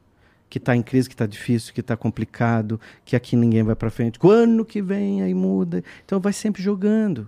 Então se a gente quer mudar a nossa vida, é criar um hábito novo na direção de fugir disso tudo, até daquela daquele miolinho lá que que não te fazia feliz, que é o poder de pular fora quando nada mais faz sentido. Como é que é? Pula o fora. poder de pular fora quando nada mais faz sentido. Quando você fala em mim, basta. Não quero mais isso aqui. Isso serve para tudo, para um relacionamento, para um trabalho, para uma amizade que não tá te levando mais para frente. Mas tem que tomar cuidado também, na minha opinião, pra não pular fora demais o tempo inteiro das paradas que às vezes você acredita, né? Porque assim, ah, Senão você fica conhecido como o cara que não fica em lugar nenhum. Ah, cara, que assim, ó, por exemplo, se a gente for falar de, de trabalho, ou de, sei lá, uma meta que você tem na sua vida, um objetivo e tal, é, ser perseverante também é importante, né? Nem sempre as coisas dão certo da maneira que você previu, E nem sempre na primeira vez. nem sempre na primeira vez. Exatamente, nem sempre na primeira, muitas vezes não dá certo na primeira vez, né? Então, o poder de pular fora é sensacional, mas É quando nada mais faz sentido. o poder de julgar quando pular fora tem que vir junto, na minha opinião. É. Quando você. É, uma coisa não estava mais fazendo sentido para você e começou a doer, começou a incomodar, tá te deixando triste, deprimido, tua alma tá falando com você, tá te comunicando que tem algo errado ali. E às vezes a gente tem essa intuição, a gente tem essa coisinha ali que vai lá e fala dentro da gente, mas a gente fala assim: ah, não, isso aí é bobagem, não, isso aí. Sabe, você, você vai ignorando as coisas. E nessa de ignorar as coisas, você vai ficando sempre no mesmo padrão. O que está por trás disso tudo, às vezes, são sentimentos Ah. que não foram bem tratados, muito, muito bem organizados, como não merecimento, por exemplo. Uma pessoa que não se sente merecedora, dificilmente ela entra na prosperidade. Porque tudo que vem de bom, ela olha para si e não se sente merecedora. Ela acha que ela não merece aquilo. Por exemplo, ela vê uma amiga, essa amiga arrumou um namorado bonito pra caramba. Ela olha e fala assim: o que, que ela tem que eu não tenho? O que, que ela tem? O que, que ela conseguiu esse cara gato aí e eu não, né? Às vezes ela só criou uma oportunidade. É. Só que daí tem um detalhe. Quando vem esse cara gato pra ela, ela diz assim: não, tem alguma coisa estranha, isso aqui não é pra mim, não. Esse nem, ele nem olha pra mim. Então ela já não se sente merecedora daquilo. O cara que não se sente merecedor da prosperidade, da casa ou das coisas, ele já automaticamente ignora a prosperidade. Ele despreza. E aí ele entra numa frequência que é a frequência do desprezo. Ele despreza tudo. Então despreza oportunidade, despreza amizade, despreza co- contatos, despreza até o que já tem. o que tem de mais comum são pessoas, por exemplo, ela tá com o carro dela, mas no trânsito ela tá olhando o carro que ela quer. Isso é legal, porque eu tô olhando um carro que eu tô namorando. Ótimo, tô, tô colocando os meus objetivos. Mas quando eu só reclamo do que eu tenho e olho o que o, o outro tem e quero só aquilo, eu tô na frequência do desprezo sem perceber. As pessoas oram pedindo. Sem perceber, ela está na frequência do desprezo, que ela já está na escassez. Você pode ver que ela pede para Deus o que ela não tem. Então, eu quero um emprego melhor, eu quero uma que que casa, eu quero. Deus, eu agradeço as coisas que eu já tenho. O que, que eu, como que eu trabalho a minha mente? Não a coisa banalizada da gratidão, né? Da gratidão, aquela coisa que abraçar a árvore, fosse, dar for, bom dia pro sol. Se você não tiver o sentimento ali pulsando no teu coração, não vai dar certo. Então, quando você ora, você ora agradecendo. Você pode acordar e antes de sair da tua cama, você já faz a sua oração de, da gratidão olhando a vida que você ganhou. Você acordou enquanto milhares de pessoas morreram durante a noite. Se você está vivo, se você checou suas redes sociais, a, a, o seu WhatsApp, e você viu que quem você ama também está vivo, porque não tem nenhuma notícia ruim no seu WhatsApp, você tem que agradecer. Porque se milhares de pessoas morreram durante a noite, dormindo, mais outro tanto de pessoas estão tristes porque perderam um ente querido logo pela manhã. Então, a gente pode começar agradecendo a vida, a vida minha, da minha família. Posso começar a agradecer. Ah, não tenho nada para agradecer. Comece agradecendo a cama, o travesseiro, a casa que te protegeu, porque toda casa, mais simples que for, ela te protege. A gente põe a janela, põe, põe a porta, a gente trabalha uma proteção. Então ela te guardou, ela te protegeu para que você tenha aquela noite de sono. Então você começa a fazer uma oração da gratidão. Você vai ver que isso muda a tua vida, muda teu dia, muda a tua semana. No outro dia você começa a fazer de novo, começa a experimentar agradecer. Daí você faz pelo café. Ao invés de ficar já no WhatsApp olhando, ó, puxando a tela, já enchendo a, a, a, mente de poluição de coisas. Não, o que, que você faz nessa hora? Começa a trabalhar o que você já tem, ao invés de pedir o que você não tem. Porque você sai da frequência do desprezo, você para de desprezar o que você tem, e você entra na frequência da prosperidade. E aí, quando você começa a reconhecer o que você tem, a tua cabeça muda também. Porque o que, que, a, que, que a pessoa faz? Ela tem essa mesa na casa dela. Ela entra em casa, ela fala: caramba, falta cortina. Mas se eu tivesse ali o dinheiro para rebocar a parede, ela começa a olhar, tá entendendo? O que não tem ainda, mas o que eu tenho eu não consegui ainda olhar. Isso é a diferença da frequência do desprezo para a pessoa que aprende a entrar na frequência da prosperidade. Se você está no teu carro, teu carro está te levando de um lugar para outro, agradece a ele. Então, esse agradecimento pode ser do jeito que você quiser. Você pode falar obrigado, você pode simplesmente fazer sua oração, você pode agradecer pelo aquele momento. Isso é, é ser grato. Né? Imagina que é, eu comecei meu canal no YouTube tem 10 anos. Puta merda. Tem 10 anos o canal no YouTube. agora, agora já passou de um bilhão de inscritos e tudo mais. São 25, 25 livros publicados. Mas você eu precisei começar de um passo. E lá quando você começa, o que você mais, o, o que você mais escuta é não. Isso não vai fazer. Isso não vai dar certo. Quem, a primeira vez que eu levei um livro numa editora, eu escutei assim: Mas quem vai comprar um livro seu? Você não é ninguém. Se a gente lançar um livro teu, depois a gente tem que vender a preço de papel, porque não vende. E aí, não vendendo, a gente vende a preço de papel para pelo menos pegar o dinheiro do papel de volta, né? Ouvi isso da primeira editora. Se eu tivesse ficado lá atrás ouvindo isso, eu estaria hoje sentado naquele banco da vítima falando assim: Ninguém me deu oportunidade. Porque quando eu quis lançar um livro, eu escutei não. Mas se eu tivesse padrinho, se eu tivesse, sabe, um QI, se eu tivesse sorte, aí eu posso pegar a desculpa que eu quiser para justificar a minha verdade. Que podem se tornar verdades absolutas. Uhum. Então a minha verdade, às vezes, está aliviando a minha mente. Ah, tá, eu, não, eu não mudo de emprego porque, olha, não tem emprego. Então eu fico aqui. Não, eu, eu não emagreço porque o meu metabolismo é lento. Então a gente cria verdades na nossa cabeça para nos aliviar. Não, eu não, não casei ainda porque homem nenhum presta. Então cria-se verdades na mente para aliviar. Não, eu, eu, eu não quero dinheiro porque o dinheiro ele traz muito problema. Você já viu isso? dinheiro traz problema, dinheiro vai trair problema. Dinheiro, ó, É a raiz de todo mal. Se você me falar assim que o dinheiro não não é o, o, o último a último lugar que você quer chegar, eu concordo contigo, porque em geral, bom, vamos lá, eu vou falar da minha experiência. Eu achei que quando eu tivesse dinheiro não ia ter mais problema. Nada na minha, eu não ia ter, não ter que me preocupar com problemas. Uhum. E aí teve um momento que eu comecei a ter dinheiro. Aí quando eu comecei a ter dinheiro, cara, talvez foi uma, foi uma das talvez tenha sido uma das fases mais é, que eu tava mais perdido na vida. Porque a pergunta que eu fazia pra mim mesmo era: e agora? E qual que é o próximo? Puta, cheguei, cara, é isso? Porra, não, muito vazio isso aqui, cara. Tem que ter alguma outra coisa. E nesse sentido eu concordo contigo que o dinheiro não é o último, não, não deveria ser o teu ponto de chegada. Porque quando você chegar lá, você vai ver que não é. Essa é a verdade. Eu sei que tem uma galera ouvindo a gente aqui que tá no sufoco, não sei o quê, e tá falando que eu tô falando merda. Não, tá falando assim, agora é fácil pra ele falar. É, é. Mas você vai chegar lá, cara, e aí você vai ver, vai entender o que eu tô falando, que é, putz, é preciso de outra coisa. Preciso chegar um pouquinho mais longe. É, agora, falar que o dinheiro não queria ter dinheiro porque o dinheiro traz problema, na minha mão o dinheiro é só criação de oportunidade o tempo Não é? inteiro. Você gera mais empregos, você, você É. multiplica. Então, esse dinheiro, ele é fluxo. Então, aquela pessoa que fala que o dinheiro não vai trazer felicidade, que o dinheiro traz problema, será que não é uma verdade que tem dentro dela, que contaram pra ela é, e ela seguiu? Dinheiro aquela não história? Pode ser o objetivo final. Não, de forma alguma, porque o dinheiro ele é fluxo.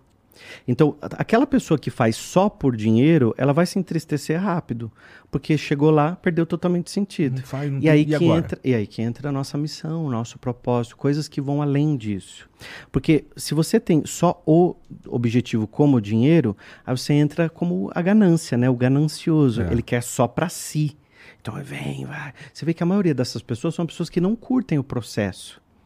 Ela, não- ela não curte a viagem. Ela só está olhando lá onde ela quer chegar. E está olhando números. Ela tá olhando. Então ela não curtiu o processo dessa viagem. Eu dou muito exemplo dos livros, porque como escritor você tem essas, met- 25 livros. essas metáforas fáceis na cabeça. Quando você vai escrever um livro, você tem ele dentro de você. E aí você começa a escrever, você começa a colocar num arquivo, você, você- até ele chegar no papel, ele tem todo um processo. Só que a partir do momento que você lança aquele livro, ele não é mais seu, é de quem vai ler. Então é um processo muito muito parecido com esse que nós estamos fazendo aqui agora. Quando as palavras saem da gente, elas não são nossas mais, elas são de quem vai ouvir.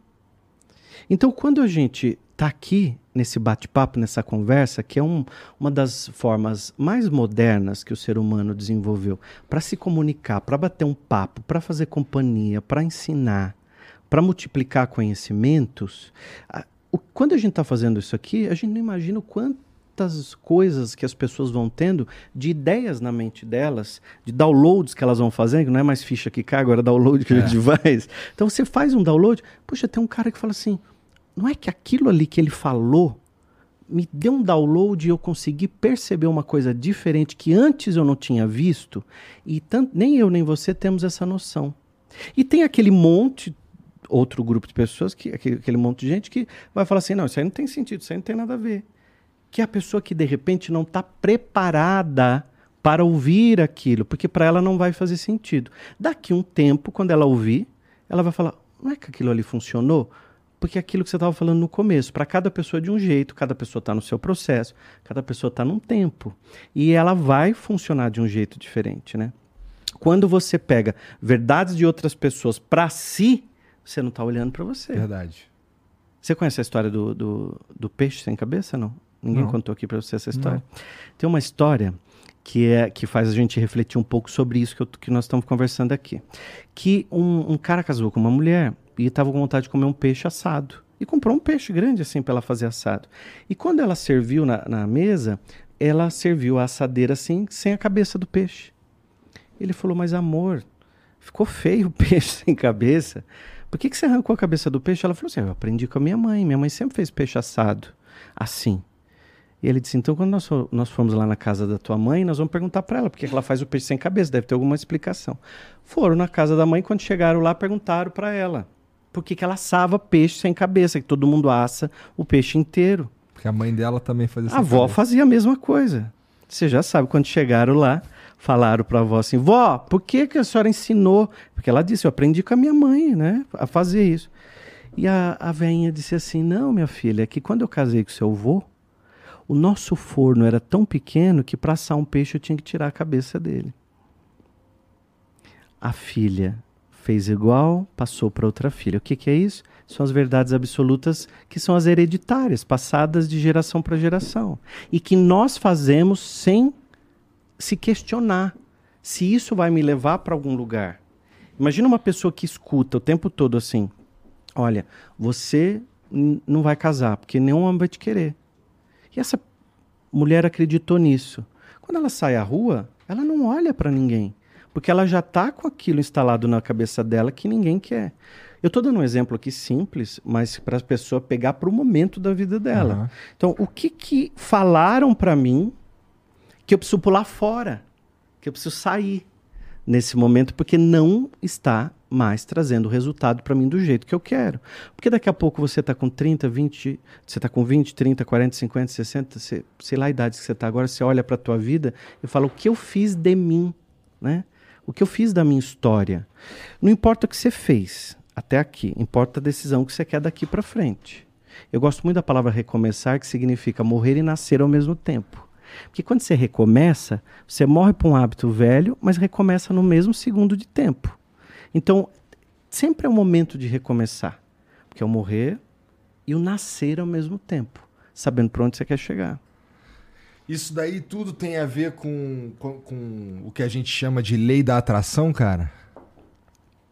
A lei da atração, ela diz que tudo aquilo que você pensa, mais você traz para a tua vida, mais você cria essa realidade. É um troço meio metafísico. É, só que ela foi passada para as pessoas assim de um jeito é, muito simples, sabe? Ah. Foi passado para as pessoas assim: olha, você pensa, visualiza, acredita, isso chega para você.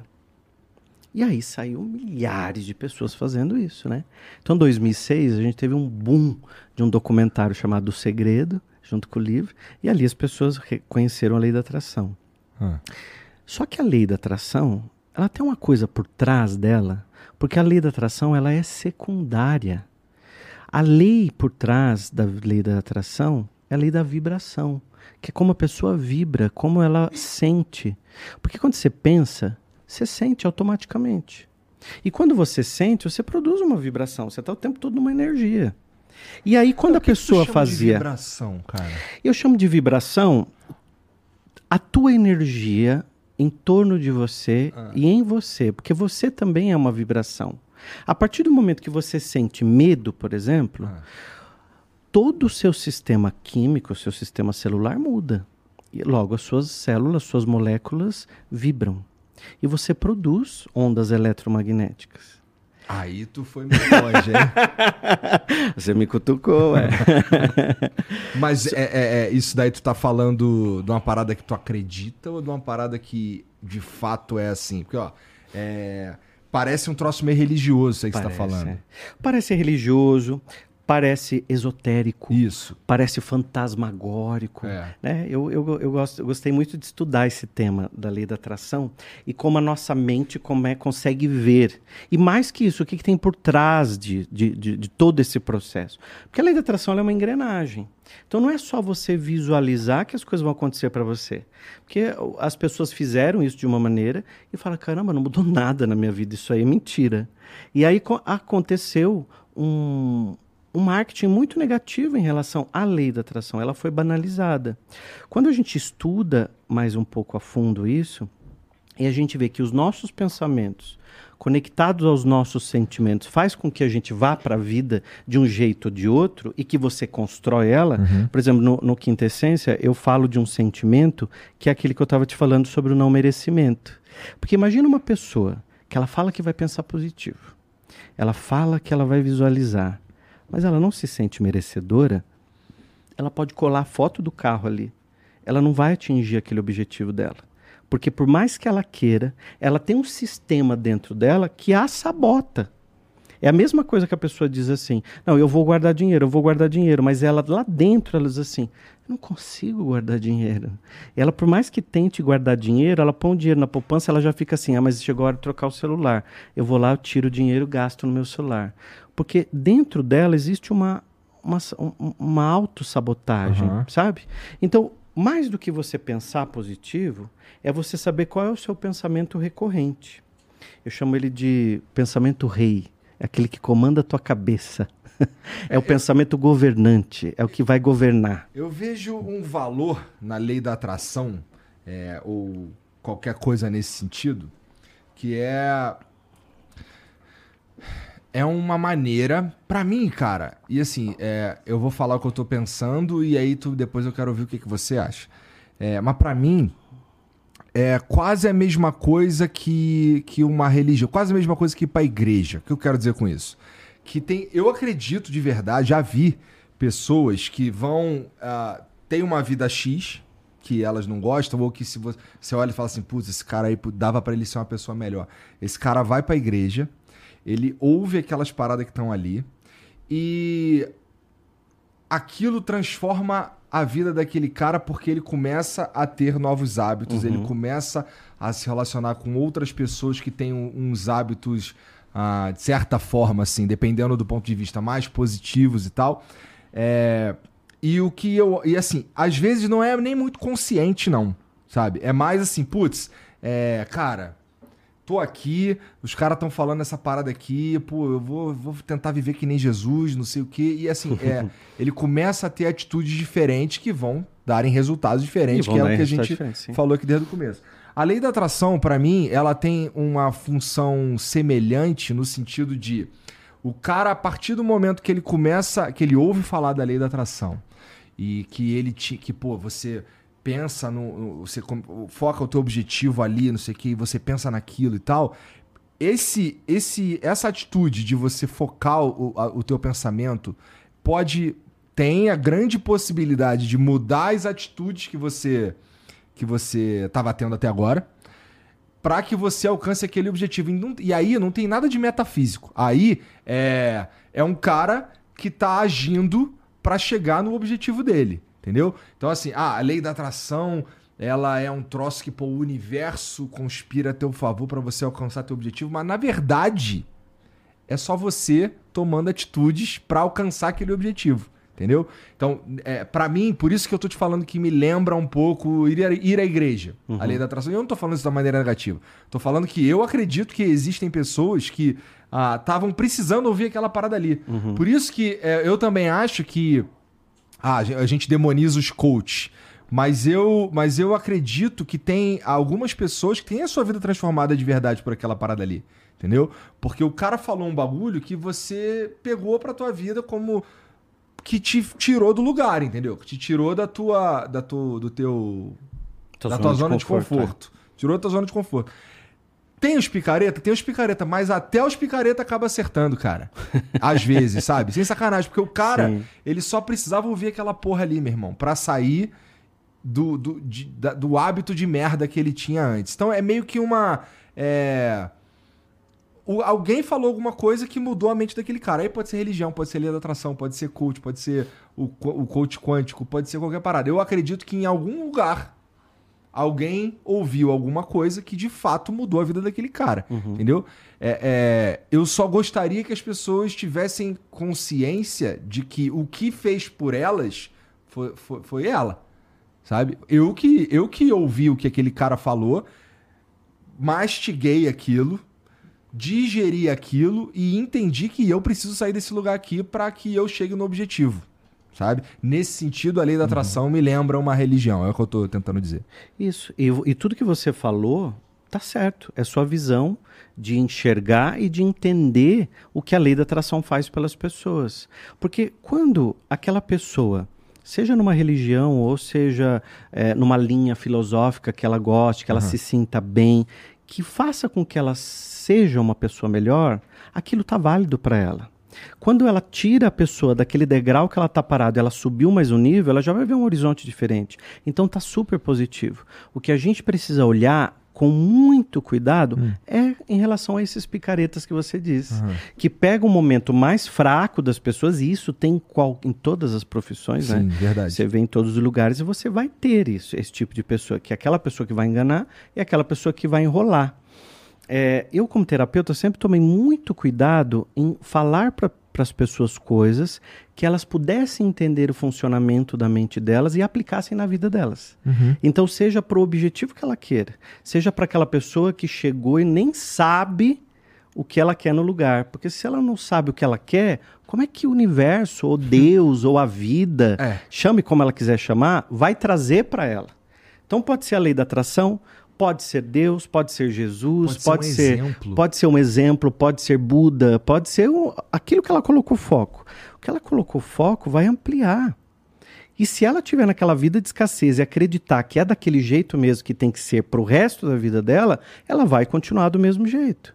E basta a gente olhar à nossa volta e a gente ver pessoas que têm as oportunidades, que as oportunidades chegaram, mas elas não conseguiram ver, não conseguiram enxergar. Uhum. O que a lei da atração diz que é que, é que o pensamento nosso, que é o pensamento governante, é aquele pensamento que eu mais tenho, é aquele pensamento corriqueiro que se transforma num sentimento e ele vai se materializando dentro de você. Então, um, uma pessoa, vou dar um exemplo da rejeição, tá. por exemplo, que a rejeição é muito comum na infância. Imaginar que o bebê, ele está num cadeirão, a mãe está ali servindo a papinha para ele, e ele está olhando a mãe, está se sentindo amado porque está sendo visto. Então o bebê se sente amado, está sendo visto. Ele se sente acolhido. Só que quando a mãe vem para colocar a papinha na boca dele, ele bate a mão, aquilo tudo cai. E num determinado momento, a mãe mais exaltada grita, né? Fala um pouco mais grosso, a criança assusta, começa a chorar. Só que a mãe sai, vai para um outro cômodo, ela vai buscar vassoura, vai buscar um pano, não sei o quê. A criança não sabe disso. Mas naquele momento, ela pode criar dentro da mente dela uma sensação de ter sido deixada, rejeitada por algo errado que ela fez, porque ela viu que aquilo, aquele comportamento gerou nela uma situação, uma emoção negativa. Você está na escola, você vai uh, numa aula de educação física e estão escolhendo todo mundo. E você fica por último no time, ninguém absolutamente quer você. Se sente rejeitado. Você manda uma cartinha de amor escrito assim: Quer namorar comigo? Um quadradinho sim, um quadradinho não. Volta o quadradinho, não. Você se sentiu rejeitado, porque você ama aquela pessoa na sua cabeça, você quer estar com ela, quer ficar com ela. Estou falando criança, mas a outra pessoa não quis você. A criança não vai entender que, ah, ela tá tudo bem, é assim, ela não vai racionalizar isso. Ela está com a emoção à flor da pele, então ela vai se sentir rejeitada. Percebe que essas emoções elas vão se, se cristalizando dentro da pessoa e quando ela vai para uma vida adulta, ela vai, ela tem dois caminhos. Ou ela rejeita o tempo todo para não se sentir rejeitada, então ela já rejeita, ou ela se sente o tempo todo rejeitada. Como que essa pessoa que não lida muito bem com a rejeição, ela vai poder falar assim: "Ah, eu vou fazer a lei da atração porque ela vai funcionar para mim a partir de agora". Então nós temos sentimentos por trás. Então, por isso que é tão importante a gente olhar o que está atrás do de trás, sabe? Por que, que aquela pessoa fez aquilo? Por que ela agiu daquele jeito? A gente vê, às vezes, a pontinha do iceberg, né? Você está no trânsito, a pessoa fecha você, ela já buzina, ela já te xinga. Uhum. Ali é o, o estado de emoção dela, não é o seu. Mas na maioria das vezes, o que, que as pessoas fazem? Já buzina também, já xinga também, porque eu não levo desaforo para casa e ela já vai né, se justificando. Então tem uma série de sentimentos por trás que a gente precisa tratar. Rejeição, não merecimento, frequência do desprezo, o medo. A pessoa quer tanto prosperar, ela quer tanto mudar de cidade, ela vai praticar a lei da atração. Ela tem medo do desconhecido. Como ela quer ir para uma cidade nova? Ela tem medo de, deixar, de sair de perto dos pais, porque acha que a mãe pode morrer ou o pai pode morrer a qualquer momento, e ela vai se sentir é, é, culpada por causa deixou, foi morar longe e não segue a própria vida. Então, nesses momentos é que a gente, ao invés de só olhar para a lei e ver como ela funciona, olhar para dentro de mim como um universo único, que era o que você estava falando. Cada pessoa é um universo. E aí eu vou digerir, pegar a informação para mim e ver qual pedacinho ali eu preciso é, usar para mim naquele momento. Dá para dizer então que, uh, na tua opinião, seres humanos é, e suas atitudes é, resumem-se a grosso modo a sentimentos. Todas as, as, suas atitudes, não tem como você não estar com um sentimento. É o tempo inteiro, né? É. Porque você não vai fugir deles, das emoções, né? Emoção é uma coisa mais repentina. Ela é mais rápida, né? Então ela, ela muda toda a sua fisiologia. E o sentimento é aquilo que vai se cristalizando mais vai ficando mais tempo, vai se tornando consciente, você olha para ele mais vezes, sabe, no seu dia a dia.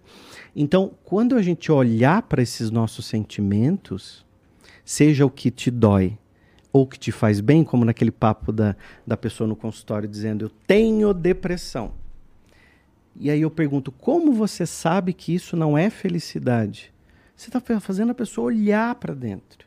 Então, quando você sentir, por exemplo, eu estou me sentindo triste, ao invés de se punir porque na internet está vendo todo mundo feliz, olha para dentro de você e diga assim: o que, que essa tristeza tem para me ensinar? Qual recado ela está trazendo para mim? Por que, que eu estou triste? Por que, que eu fiquei triste? Olha quantas perguntas eu posso fazer para me conhecer. Uhum. Isso é o olhar para dentro. Mas aí o que, que a gente quer fazer? Fugir da tristeza, mesmo sabendo que ela ensina. Eu quero fugir da solidão o que mais ensina a gente é a solidão. Momentos de solidão te amadurecem, porque você não tem como conviver com uma outra pessoa, mas você tem você para sempre. E você não tem como fugir de você. Então você está com você mesmo. Então a, a solidão é quando dói, me incomoda. Se doeu, incomodou, o que, que ela está ensinando? Solitude é quando eu escolho estar sozinho. Você está com a cabeça extremamente cansada, você quer para um lugar ficar com você. Isso é solitude, eu escolhi estar comigo. Então todo o sentimento ele vai te ensinar, desde que a gente não fuja dele. Mas tu odeia alguém, cara? Se eu odeio? É. Já odiei. Sabe por quê? Porque eu não era uma época que eu não sabia lidar direito com esses sentimentos. Com ódio? É. Porque e aí um dia eu vi uma coisa, eu vi um texto que era assim, eu não lembro onde foi esse texto, mas aquilo me fez um download. O texto dizia assim: odiar alguém é pegar um carvão em brasa para atacar no outro. Só que quem se queima primeiro é você. E eu percebi que aquele sentimento fazia mais mal para mim do que para o outro. Ó, oh, se você me disser que odiar é contraprodutivo, eu concordo. Mas aí a gente vai pro próximo passo. Como não odiar, cara? Eu vou falar uma coisa aqui que eu nunca falei em lugar nenhum. Você odeia sim. Eu odeio pessoas. Não. Vai. Eu vou falar uma coisa aqui que pode ser polêmica, que eu nunca falei em nenhum vídeo meu, é 10 anos de canal. O ódio, ele é um sentimento tão forte que ele tira você da sua zona de conforto, ele pode fazer você prosperar. Eu acredito nisso. Porque eu funciono imagina, na base do ódio, inclusive. Quando uma pessoa diz para você, não vai dar certo, isso não é para você, porque você é um bosta, você não vai sair do lugar. Aquele sentimento vem dentro de você com ódio, que você traz ele para cá, você fala, agora eu vou fazer, porque eu vou, eu vou pegar isso aqui, eu vou fazer dar certo. Quantas vezes a gente não fez isso na vida? Ah, esse é basicamente eu, pô. Então, eu sei, eu tô fazendo sua leitura aqui. Cara, quando eu. É, pra mim, é. O ódio me defende de várias paradas, na verdade. O ódio me defende de ficar triste. O ódio me defende de ficar parado. E a pergunta que eu tenho que te fazer agora é: como você sabe que isso é ódio? Ah, porque ele. É que nem. É que nem fazer um pacto com o diabo. tem um lado ruim. Tem um lado ruim que você tá. sabe. Então você, quando sente esse ódio, que você diz que sente, uhum. você sente que tem um lado ruim. Sim. Mas esse lado ruim é porque você vai fazer algo ruim para alguém ou você sente que esse lado ruim é algo ruim para você? É, eu acho que odiar odiar, assim, ter, sentir ódio, na verdade, ele pode atrapalhar o teu julgamento às vezes, sabe? sobre qual seria a melhor atitude para tomar numa determinada situação. Por outro lado, é o que me faz me movimentar para em direção ao objetivo mesmo, entendeu? Mas eu, como é que eu sei que ele é ruim para mim, cara? Porque me disseram que é ruim para mim. Mas você se sente mal. Eu me sinto mal. Depois que passa. É que não passa. Ainda bem que não sou eu essa pessoa que você odeia. é, mas assim, não é uma parada que eu trabalho ativamente pra destruir ninguém. Eu não faço isso. E tá tudo bem. Você tá no seu tempo. Cada pessoa tem um tempo e tá tudo bem. Então, esse, esse sentimento que você tem aí dentro, ele é um sentimento teu. E pode ser até um sentimento de defesa Sabe assim aquele prédio que tem aquelas pilastras, aquelas colunas segurando? Hum. Uma das suas colunas pode ser o ódio. E aí, para eu chegar aí e tirar esse sentimento, eu preciso entender tudo que tem em volta, porque eu posso tirar uma coluna que te sustenta. E aí desmorona, sabe? Então, faz sentido para vocês? Então, pode, é, é, ela te segura, ela te sustenta. E funcionou até aqui. É, e tá funcionando. Às, às, vezes, vou te falar que assim, não é nem necessariamente um ódio por uma pessoa. Não é? Às vezes são situações mesmo, entendeu? É, o ódio, ele me movimenta ma muito mais vezes quando eu tenho algum problema com quando assim, quando alguma situação me incomoda. Ou eu acordei puto com alguma coisa, eu vi alguma coisa e fiquei puto, ou eu vi que que estão falando que, que assim, não é que estão falando, mas que uma situação se formou e que aquilo, por exemplo, não é verdade. Tá. Entendeu? Então, é, o ódio. A sensação de injustiça. Uma sensação de injustiça que me leva para um, um estádio, um estado de raiva. Entendeu? Esse estado de raiva, ele, ele me. Eu fico mais produtivo, pô. E quem você conhece que é assim? Quem que eu conheço que é assim já? Não, você. É. Quem você conhece do, da, da, da tua história que é assim? Cara, não sei. Não vem ninguém na mente? Não, pô, tem dia que eu chego aqui tão puto que os caras ficam até felizes, cara. Sem sacanagem. Cadê? É que o Matheus não tá aí. Mas tem dia que eu chego aqui puto e aí, pô, resolve uma porrada de coisa, mano. Uma atrás da outra eu tô puto, cara. Tem que resolver aquela merda ali. E. e... Pô, quando eu é não, sua adrenalina, é o seu combustível. Quando eu não tô puto, é um problema para mim. Eu fico. Eu, eu, nem percebo, mas eu fico. Você ah, sente improdutivo, não, tá, tá, tá, tá tranquilo, tá tranquilo. O tá tranquilo é. não anda. Então a gente pode mudar esse estou puto para estou produtivo. sentir ódio. É, porque, porque, o que está por trás é de trás. E o sentir, sentir ódio, eu posso mudar, posso trabalhar por estou inspirado eu estou agora nesse momento olhando mais atento às coisas, estou hiper, hiper focado. Porque é um jeito que você tem de explicar o seu sentimento. Mas pelo que eu percebi do que você está me contando, esse, isso te move, te faz, você acorda e fala, não, agora eu vou fazer. Então, possivelmente você foi muito desafiado. É, então, em alguns momentos da sua vida, ou na infância, ou na adolescência, você foi desafiado. Você tinha aquela sensação lá, não, eu vou ser professor, no máximo vou cuidar de uma escola e tal. Só que vieram os desafios e foram te movimentando. E você foi movimentando até chegar naquele momento que você falou assim: caramba, começou a entrar dinheiro, chegou dinheiro, e agora é isso, vencer, né?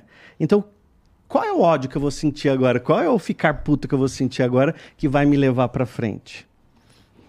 É. Então, pô, por isso que nesse sentido, cara, muita gente fala assim: "Não, cara, deixa isso para trás, cara, abandona isso". E aí eu, às vezes eu penso assim: "É, cara, eu devia deixar isso para trás, cara". Mas aí eu penso mais um pouquinho e putz, não devia deixar isso para trás, cara.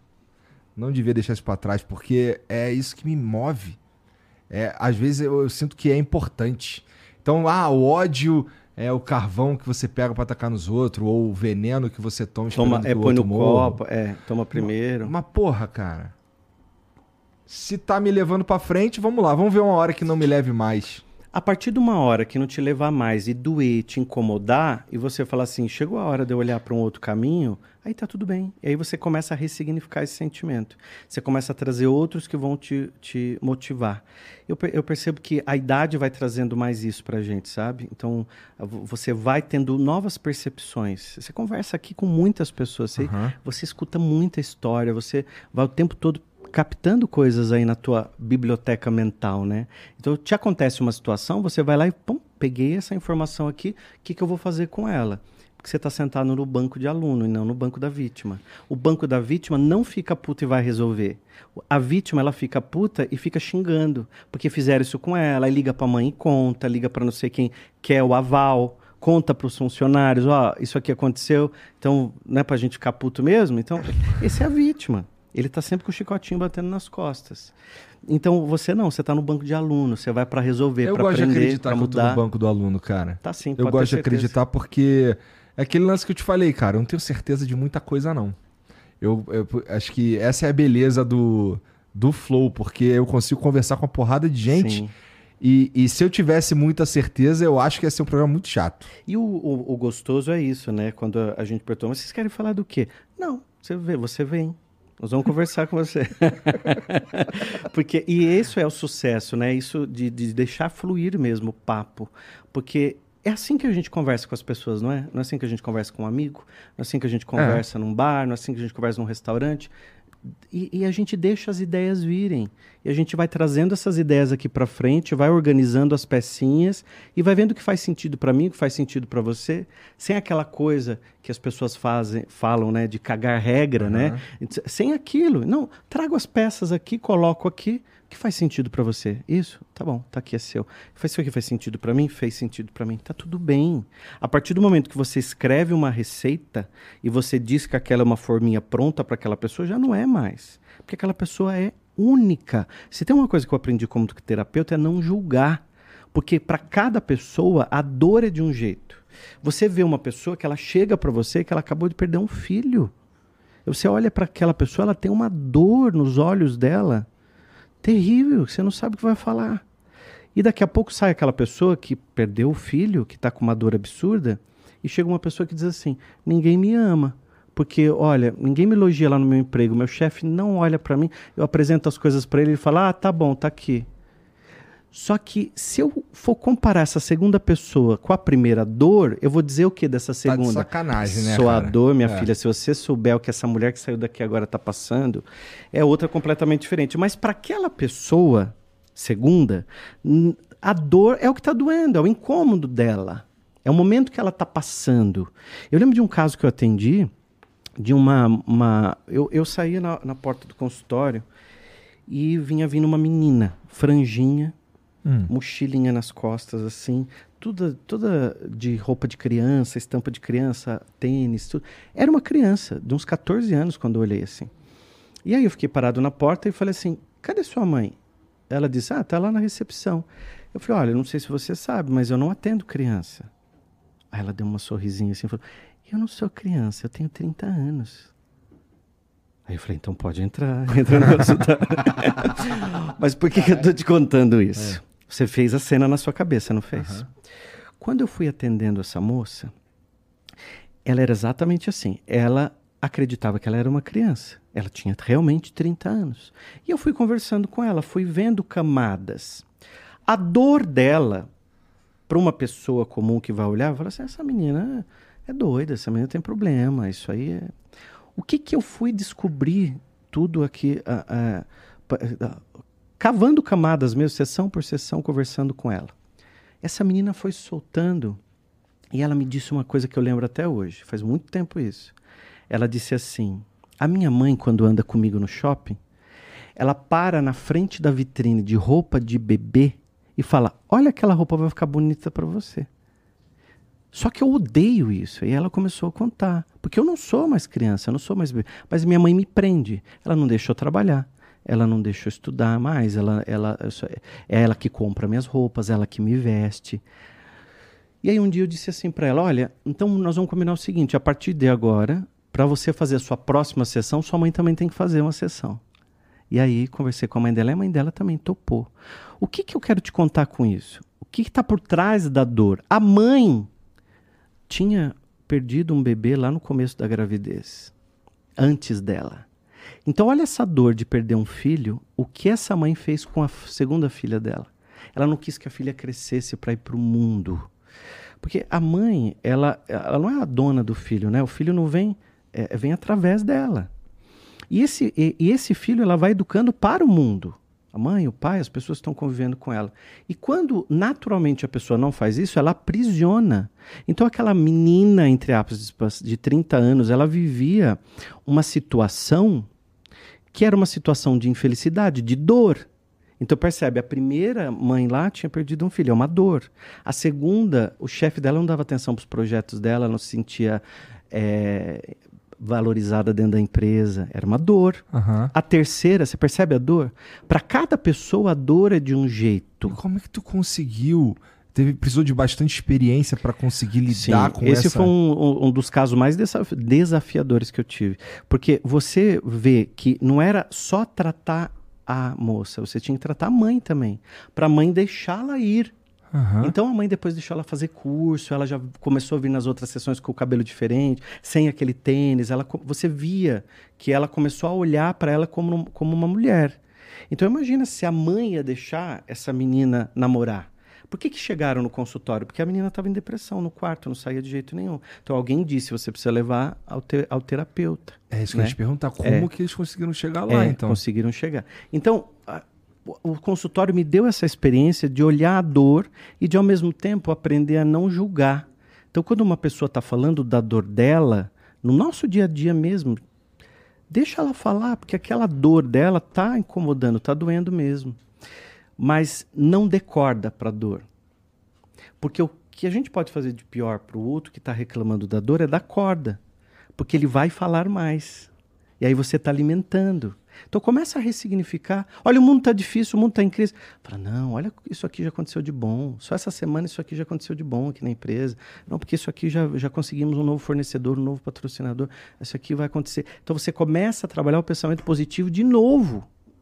Para que você consiga ver de forma diferente as coisas Aham. sem olhar para sua dor e alimentá-la a vida toda, e também não deixar alimentar a dor do outro para ele também não seguir a vida toda, porque todo mundo tem dor.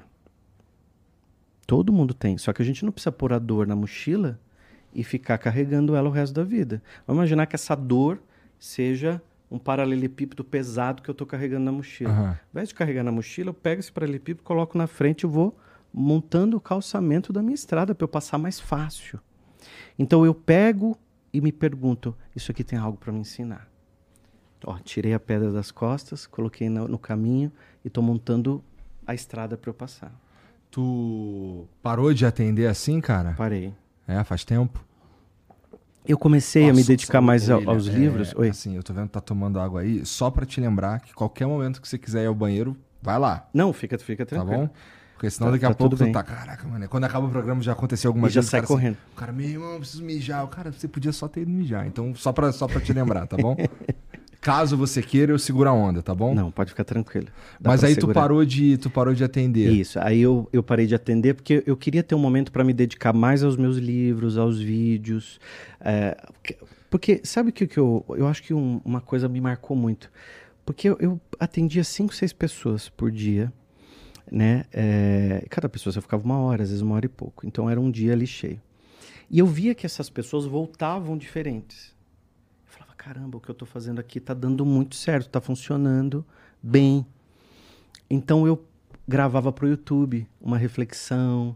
E aí mais pessoas escreviam, olha, isso aqui me ajudou, isso aqui e tal. Então tem pessoas que nesse momento não tem como pagar uma terapia. Verdade. Mas que assistem um vídeo como esse aqui, que esse bate-papo nosso. Fala, caramba, olha aí, olha o que eu estava fazendo com a minha filha, que agora eu preciso deixar ela voar, né? Eu não sei por que que eu contei essa história aqui, mas possivelmente alguém está assistindo passando essa situação. Então, eu, eu, eu senti que eu precisava me dedicar mais a esse momento. E eu acredito muito também nos ciclos. Ah. Ciclos que se encerram. Então, aquilo te ensinou durante um tempo, mas encerrou aquele ciclo. E agora eu vou para um outro ciclo, para um outro momento. Ó, tô aqui agora conversando com você. E aí tu até, vamos lá, quanto tempo tu parou de com, com clínica? Hum, acho que tem o quê? Uns quatro anos mais, né? Ah, não tem, não Por tem aí. muito É. tempo também, não. Não, é, uns quatro, Então, cinco até- anos até-. Tu já tinha. Bom, então tu já tinha feito o quê? Uns 20 livros? São 25 agora? São 25 lançados, né? Eu, mas tem os, que eu, os novos que eu escrevi que estão em produção para sair recentemente. Entendi. É. Esse livro aqui, Quintessência, Lei da Atração Acelerada. Pois é, esse daqui, a gente estava falando antes que isso daqui É uma bíblia, é né? um belo paralelepípedo para a gente ajudar a construir a nossa caminhada, né? Pois é, o que, o- o- do que exatamente você está falando aqui? Eu tô falando daquilo que eu, que eu te expliquei da lei da atração, Aham. mas por trás eu coloco os sentimentos, né? Que, então gente- eu trabalho os sentimentos que bloqueiam realmente a lei da atração e a prosperidade funcionar. Então eu chamei ele de quintessência, são cinco Bem essências, né? interativo, né? Muito. A pessoa ela, ela escreve, a, a, a editora Citadel fez uma diagramação maravilhosa Ficou legal. e ficou bem bonito. Por quê? Por mais que seja aquele livro grande, pesado, ele é um livro de fácil leitura e, e- e- e as pessoas me relatam que quando voltam para fazer uma leitura de algum capítulo, percebem coisas diferentes. E anotam coisas diferentes, são bem interativos. E esse é o mais recente, que é o Em Mim Basta, O poder de pular fora. quando nada mais faz sentido. É, que é bem essa imagem do fósforo, né? Que o fósforo ele se retira e ele impede que continue aquele aquele padrãozinho que vinha ali. Ele foi o que teve coragem de se retirar. E quantas vezes na vida a gente é esse fósforo na família, né? ou na empresa, ou, ou- ou no meio dos amigos, no meio dos colegas, né? Então são livros assim de, de muito, muito fácil leitura. E esse Em Mim Basta, ele é um nome de, de uma expressão porque ele é uma coisa que corta, né? Você percebe quando você fala, em mim basta. Ó, eu não quero mais isso aqui. Para mim eu não quero, eu tomei uma decisão. E se você me perguntar o que, que é, o que- do que, que é feita a prosperidade, é feita de decisões. Porque se você não toma decisão, você vai ficar sempre do mesmo jeito. Né? Então, nesse momento que o fósforo se afasta ele quebra esse ciclo negativo que vinha, ele pulou fora, mas não no sentido de, de fugir das coisas. Mas aquele padrão não me fazia mais feliz. Então, são ciclos que se encerram. Quando a gente insiste em permanecer mais tempo num ciclo que se encerrou, ele traz in- infelicidade pra gente. E aí vem os sinais. Às vezes um, um relacionamento se encerrou, ele tá te fazendo infeliz, tá fazendo o outro infeliz. Às vezes um- uma amizade se encerrou, como é que eu percebo? O papo não flui mais, você não tem mais vontade de estar com aquela pessoa, você não tem mais aquela vontade de ligar igual você tinha antes. Você tá com mais vontade de estar com outras pessoas do que com essa.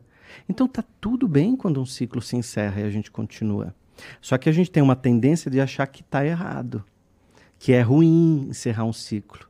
Só que se você não encerra esse, que não está mais fazendo sentido para você, você não tem espaço para abrir um novo, para chegar mais pessoas, para você colocar foco, para você colocar sua atenção, para você se melhorar naquilo que você se propõe. Quando eu parei de atender em consultório, foi uma decisão que eu já vinha sentindo dentro do meu coração. Quando eu parei de dar aula na faculdade, é uma coisa que eu já vinha sentindo, porque eu estava no trânsito e eu ia assim me sentindo mal, eu ia angustiado. Aí eu não tinha mais vontade de preparar a aula. Eu não tinha mais vontade de. Quando alguém levantava a mão para perguntar alguma coisa, eu falava: Não, já sei o que você vai perguntar, é isso, isso, isso, não é? Quer dizer, eu estava tão no automático que aquilo não estava mais me gerando prazer.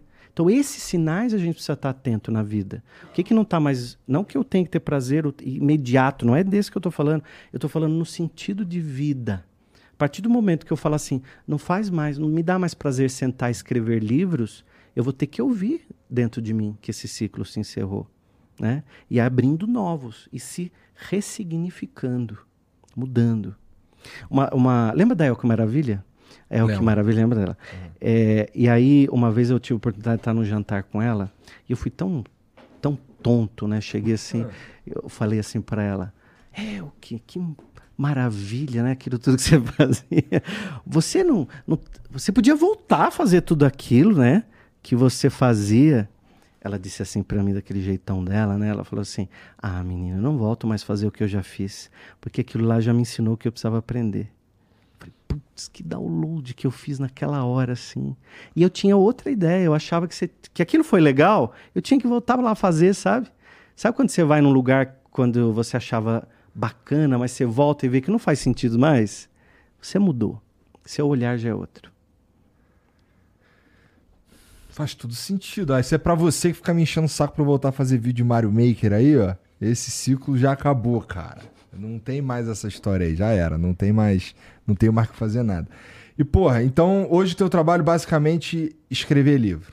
Eu escrevo livros, dou palestras, faço os vídeos no YouTube, tem os nossos cursos online, tem, Ih, tem tanta coisa, tem os podcasts, os programas de TV. É, então, então a gente está sempre em movimento. E isso daí, pô, parece difícil de você é, ficar entediado. Porque você está fazendo um monte de coisa ao mesmo eu tempo. Eu não consigo muito ficar. É, sabe aquela coisa de segunda a sexta igual? Uhum. Mesmo horário? Eu gosto muito desse, desse movimento. Um dia você está aqui, conhece pessoas novas, aí você viaja para dar uma palestra, você conhece outro grupo de pessoas e você está sempre em movimento a minha, eu acho que em 10 anos eu devo ter mudado de casa umas 12 vezes, sabe assim? Mudo, reformo, sabe assim, aquela coisa, não consigo estar do mesmo jeito. Terminei uma reforma do apartamento agora há pouco tempo, aí eu já estava assim, mas a gente podia mudar para uma casa, né? mas tu é esses cara que que não consegue que não consegue ficar parado, que não consegue ficar ah, existem pessoas e eu tô nesse grupo de pessoas que acham que não, putz, ficar de bobeira é um problema, você devia estar tá produzindo. Eu tive esses dois momentos. Essa, essa culpa eu tive. E aí eu percebi por quê. Ah. Eu tinha assim, eu, eu chegava em casa e aí era o meu momento de descansar. Eu ficava assim, peraí, eu não estou fazendo nada, eu podia estar escrevendo um capítulo de um livro. Peraí, eu não estou fazendo nada, podia fazer uma live. A minha mente ficava me cobrando. Uhum. Só que daí, como eu já tinha consciência, eu comecei a olhar lá dentro de mim qual era a crença ou a verdade absoluta que estava me fazendo isso. E aí eu, veio uma coisa da minha infância que era assim: a gente trabalhava na feira. E quando chegava da feira, chegava da feira duas, três da tarde, eu ia ou, ou, ou ia para a escola à tarde, ou quando não tinha escola ia, ia assistir televisão, brincar e tal. Uhum. E eu ouvia sempre assim do meu pai: enquanto descansa, carrega pedra. Não é para ficar parado. Vamos, vamos trabalhar. E ele inventava alguma coisa para eu fazer. Não, vamos fazer isso, vamos fazer aquilo outro, porque quem fica parado é vagabundo. Cara, eu tinha aquilo no meu inconsciente. Então, quando eu chegava e eu parava, eu me sentia culpado por estar parado. E aí eu aprendi a descansar. Eu fiquei muito doente ao longo, porque fazia muita coisa. Então aceitava um convite um atrás do outro, dava palestra de manhã em Curitiba, à noite em Ribeirão Preto, sabe aquelas coisas malucas? Que eu não faço mais, porque eu fui aprendendo a ter os momentos de descanso. Uma segunda coisa, que é o que a gente tem, que quer mudar de casa e tal, é a mente criativa. Então eu consigo extravasar essa mente criativa nos livros, nos vídeos, nos projetos, porque você vai criando novas coisas. Porque senão, se você ficar parado, você está criando coisas. E todos nós somos criativos, mas algumas pessoas são mais criativas. Vou inventar mais coisas, inventar moda, uhum. vou fazer tal coisa. Por isso que você falou, não vou voltar a fazer o vídeo. Porque possivelmente você já vai criar coisas novas, vai trazer coisas e a mente que é a novidade. É, é, isso. E cara, é, a gente falou aqui rapidamente sobre curtir a jornada. É. Né? É, mas tu sabe para onde tu tá indo? Eu sei. Essa, jorna essa jornada que a gente está fazendo é uma jornada de evolução. Pode parecer bobagem, mas eu, eu sinto que vai chegar uma hora. Você não precisa mais desse corpo. Você não precisa mais dessa boca para falar, dessas pernas para andar.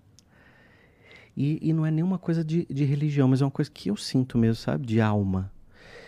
E, é, e, essa, e tudo que você tem, que você estudou, que você leu, que você vivenciou, que você viu, você leva nessa sua alma eu sinto que a alma é a pintura mais bonita que a gente está fazendo ao longo da vida, porque não tem nenhuma outra pintura como a nossa. Porque só a gente tem as nossas experiências. Então só você calça o seu sapato, só você sabe o que você está passando, cada passo.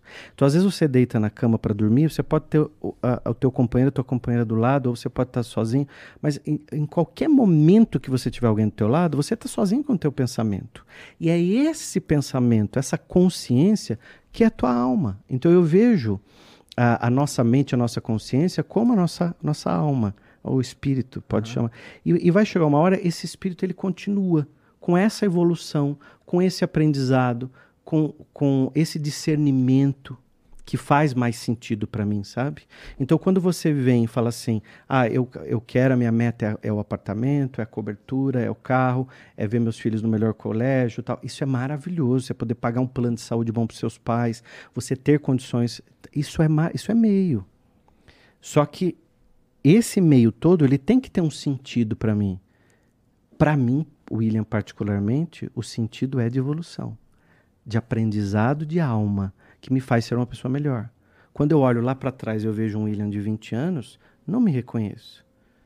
Então, sempre quando vem as cobranças de culpa, caramba, eu não tinha aquela cabeça. Eu não tenho a cabeça que eu tenho agora. A cabeça que eu tinha lá era outra. Então não me procure no meu passado que eu não estou mais lá. Entendi. então eu não, não, não, não, deixo esses sentimentos de culpa, esses sentimentos é, de, de raiva tomar conta, porque eu me tornei consciente deles e me alimento, vou me nutrindo para que novos desses não tomem conta de mim. Parece um bom jeito de encarar a jornada. Alguém já tinha te respondido isso assim? Acho que não, cara. Eu também não costumo perguntar isso para todo mundo, né? Você me pareceu um cara adequado para perguntar. Faz a experiência agora, pergunta para outras é, pessoas também. É. Vem cá, pra onde é que você está indo, meu irmão? Sim porque é, é uma, é uma viagem. Você está nessa viagem e está todo mundo indo. Você vê que a, a própria natureza ela tem mandado sinais. Um, gritando, ela tem gritado. A gente vê a, a, mudança de clima o tempo todo, então a gente tem essas mudanças. A própria pandemia né, que a gente vivenciou, e daqui 10, 15 anos, quando você falar dela, você vai se lembrar porque você passou por essa experiência, então você teve ali as suas verdades absolutas que são pessoais, né? Você vivenciou. Então você vai saber falar disso. Ela trouxe aprendizados. Só que muitas pessoas aprenderam algumas coisas, outras aprenderam outras. E outras parece que aceleraram algumas situações que fizeram com que ela parasse no tempo. Sabe, eu não mudei, eu sou assim e não mudo, é a famosa cabecinha de paralelepípedo. Então fuja de pessoas do teu lado que dizem o tempo todo, eu sou assim e não mudo. Isso que você está falando aí é bobagem. Ouça os sinais das pessoas que estão à sua volta, se elas estão torcendo por você ou se elas estão querendo que você fique no mesmo estágio que elas. Porque quando você sai do estágio que elas estão, você é um incômodo. Porque ela começa a pensar inconscientemente assim: se ele conseguiu, eu tenho que conseguir também. Então, se aqui, aí vem a desculpa. Ah, não, ele teve sorte, por isso que ele foi. Ele teve o pai, filhinho de papai, que conseguiu fazer tal coisa. Então aí vem a verdade para me aliviar a cabeça. Então, para cada pessoa vai ser de um jeito. Tá tudo bem, é o teu momento. E para você, posso te perguntar isso? O que qual para onde que eu tô indo? É. Cara, eu vou te falar que como ah, vamos lá. Eu faço Viu? isso daqui. Como essa pergunta é difícil? Sim, ela é. Ela, ela, ela, na verdade, eu tenho a resposta. Ela, eu, tenho uma, eu tenho uma resposta bem clara na minha cabeça, mas deixa eu, eu, eu construir ela. É, bom, o que eu faço. A minha vida é. Eu não consigo ver um, um, um ponto no tempo, no futuro, que isso aqui que eu tô fazendo vai se tornar um ciclo fechado. Assim, eu vou terminar esse ciclo aqui, uhum. tá? É, pode chegar esse momento, como já chegou para várias outras coisas que eu fiz na minha vida. Mas por enquanto, é, esse programa aqui e eu é uma coisa só, entendeu? Nesse sentido, é, o flow e portanto eu tenho um, um, um objetivo de o que eu mais gostaria, o que eu mais gostaria que acontecesse era que eu conseguisse, ainda que um pouquinho, influenciar as pessoas a fugirem dessas dessas de uma de, de, de, que as pessoas pensem por si só. Era isso que eu, esse é o meu objetivo mais próximo, que as pessoas pensem por si só, que elas escutem o que a gente está falando aqui e elas levem isso para a vida delas e usem a lente da realidade delas e tirem conclusões do, da nossa conversa aqui que sirvam para a vida delas. Então, tudo isso que a gente falou aqui, eu não queria que a, o que eu não quero, que o cara que está ouvindo a gente aqui chegue amanhã e fale assim para amigo dele: ó, agora eu vou viver assim porque o William falou que essa é a melhor maneira que tem para viver. Não, eu quero que as pessoas cheguem amanhã e falem assim, cara, eu pensei no que o William falou, cara. Legal, muito bem. E o que ele falou, putz, teve muita coisa ali que eu achei que era causada. Mas essa parte aqui, meu irmão, me bateu. Uhum. E, putz, isso me fez enxergar a vida de um jeito diferente. Porque eu sinto que hoje a gente tá conversando pouco. Os seres humanos, assim, apesar de da gente estar tá conversando muito, não tem qualidade nessa conversa, porque elas vêm sempre carregadas de muita certeza, sabe? Então, esse é o primeiro lugar que eu gostaria de chegar. Que as pessoas entendessem, por exemplo, que eu não sou a estrela desse programa e nem você. A estrela desse programa é o que a gente produziu aqui ao longo da conversa. Que as pessoas escutem o que a gente está falando e formem suas próprias opiniões. Não, eu, o que eu estou falando não é verdade, é a minha verdade. Agora você pega o que eu falei e vê se vale para você Uhum. e Exatamente. analisa e concorda ou discorda ou só ignora, sei lá. Mas que você reflita. Esse é o meu objetivo mais próximo. E em seguida, cara, eu quero. Eu queria que a comunicação, e esse é um pouco meio megalomaníaco, tá? É um pouco meio megalomaníaco. que é. Eu queria que a comunicação no Brasil ela fosse mais honesta, mais verdadeira. É, que ela que, que a gente conseguisse falar o que a gente realmente está pensando.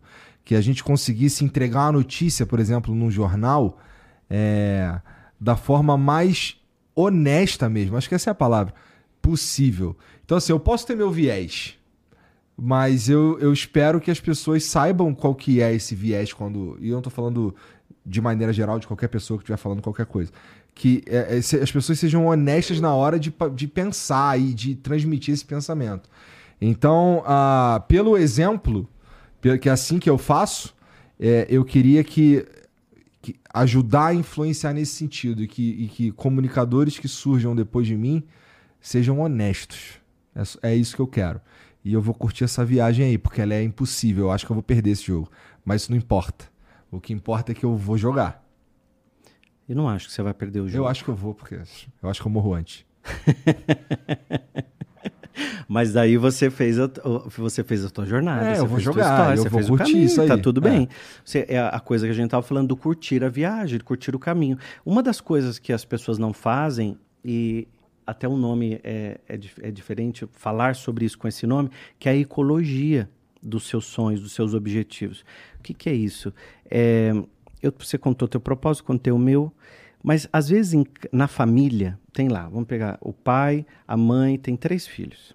Aí o pai diz assim: o nosso objetivo é uma casa na praia. Então nós vamos agora, a partir de agora, economizar, porque nós vamos comprar a casa na praia, vamos comprar o terreno e vamos construir. Só que ninguém fala nada. Nem a mãe, nem, nem os filhos, ninguém fala nada. Mas é um sonho dele ter essa casa na praia. E eles começam a economizar de tudo quanto é forma que você possa imaginar. E aí ninguém pode comprar mais nada, não vamos comprar brinquedo, não vai comprar roupa, porque é a casa da praia. Então começa a tirar tudo, né? Então vai ter excursão pro play center lá da criança lá, e o pai falou o quê? Você não vai porque a gente vai ter que economizar para comprar a casa da praia. Esse pai passa 10 anos, às vezes até mais, economizando. Os filhos crescem, entram na adolescência e ele construiu a casa da praia. Quando a casa da praia está pronta, os filhos têm raiva dessa casa da praia. A mulher separa dele porque não quer ir para a casa da praia. Porque a casa da praia não era um sonho de todos, era um sonho dele. O que, que é ecologia? É quando a gente, o nosso sonho envolve mais pessoas, a gente precisa construir uma ecologia juntos para que aquilo seja saudável nos relacionamentos. Então imagina que eu quero eh, me mudar para um lugar de neve. Só que assim, peraí, eu tenho um animal de estimação que não vai suportar aquele, aquele frio. E eles fazem parte da minha vida. Então eu preciso pensar como um todo. Então o que a, a grande parte das pessoas fazem é: eu penso em mim, então eu trabalho o egoísmo, né? eu penso em mim, e desse jeito vai ser feliz, e desse jeito vai ser bom para todo mundo. E a gente está levando isso que é do, da, da, de uma micro sociedade, que é, que é a família, que é a casa, que é ele mesmo, para a grande sociedade.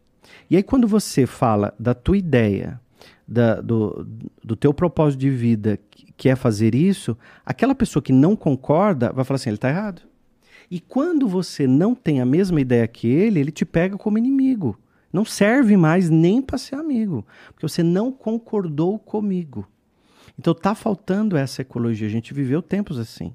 Então, Sim, se pô. você não, não vivendo. estamos vivendo. Então, se você não concorda, esse cara é não, ele é mentiroso, ele é um charlatão, ele é isso, ele é aquilo outro, porque ele falou uma coisa que eu não concordo. Mas peraí, eu não concordo nisso, mas nisso aqui eu concordei, fez bem pra mim.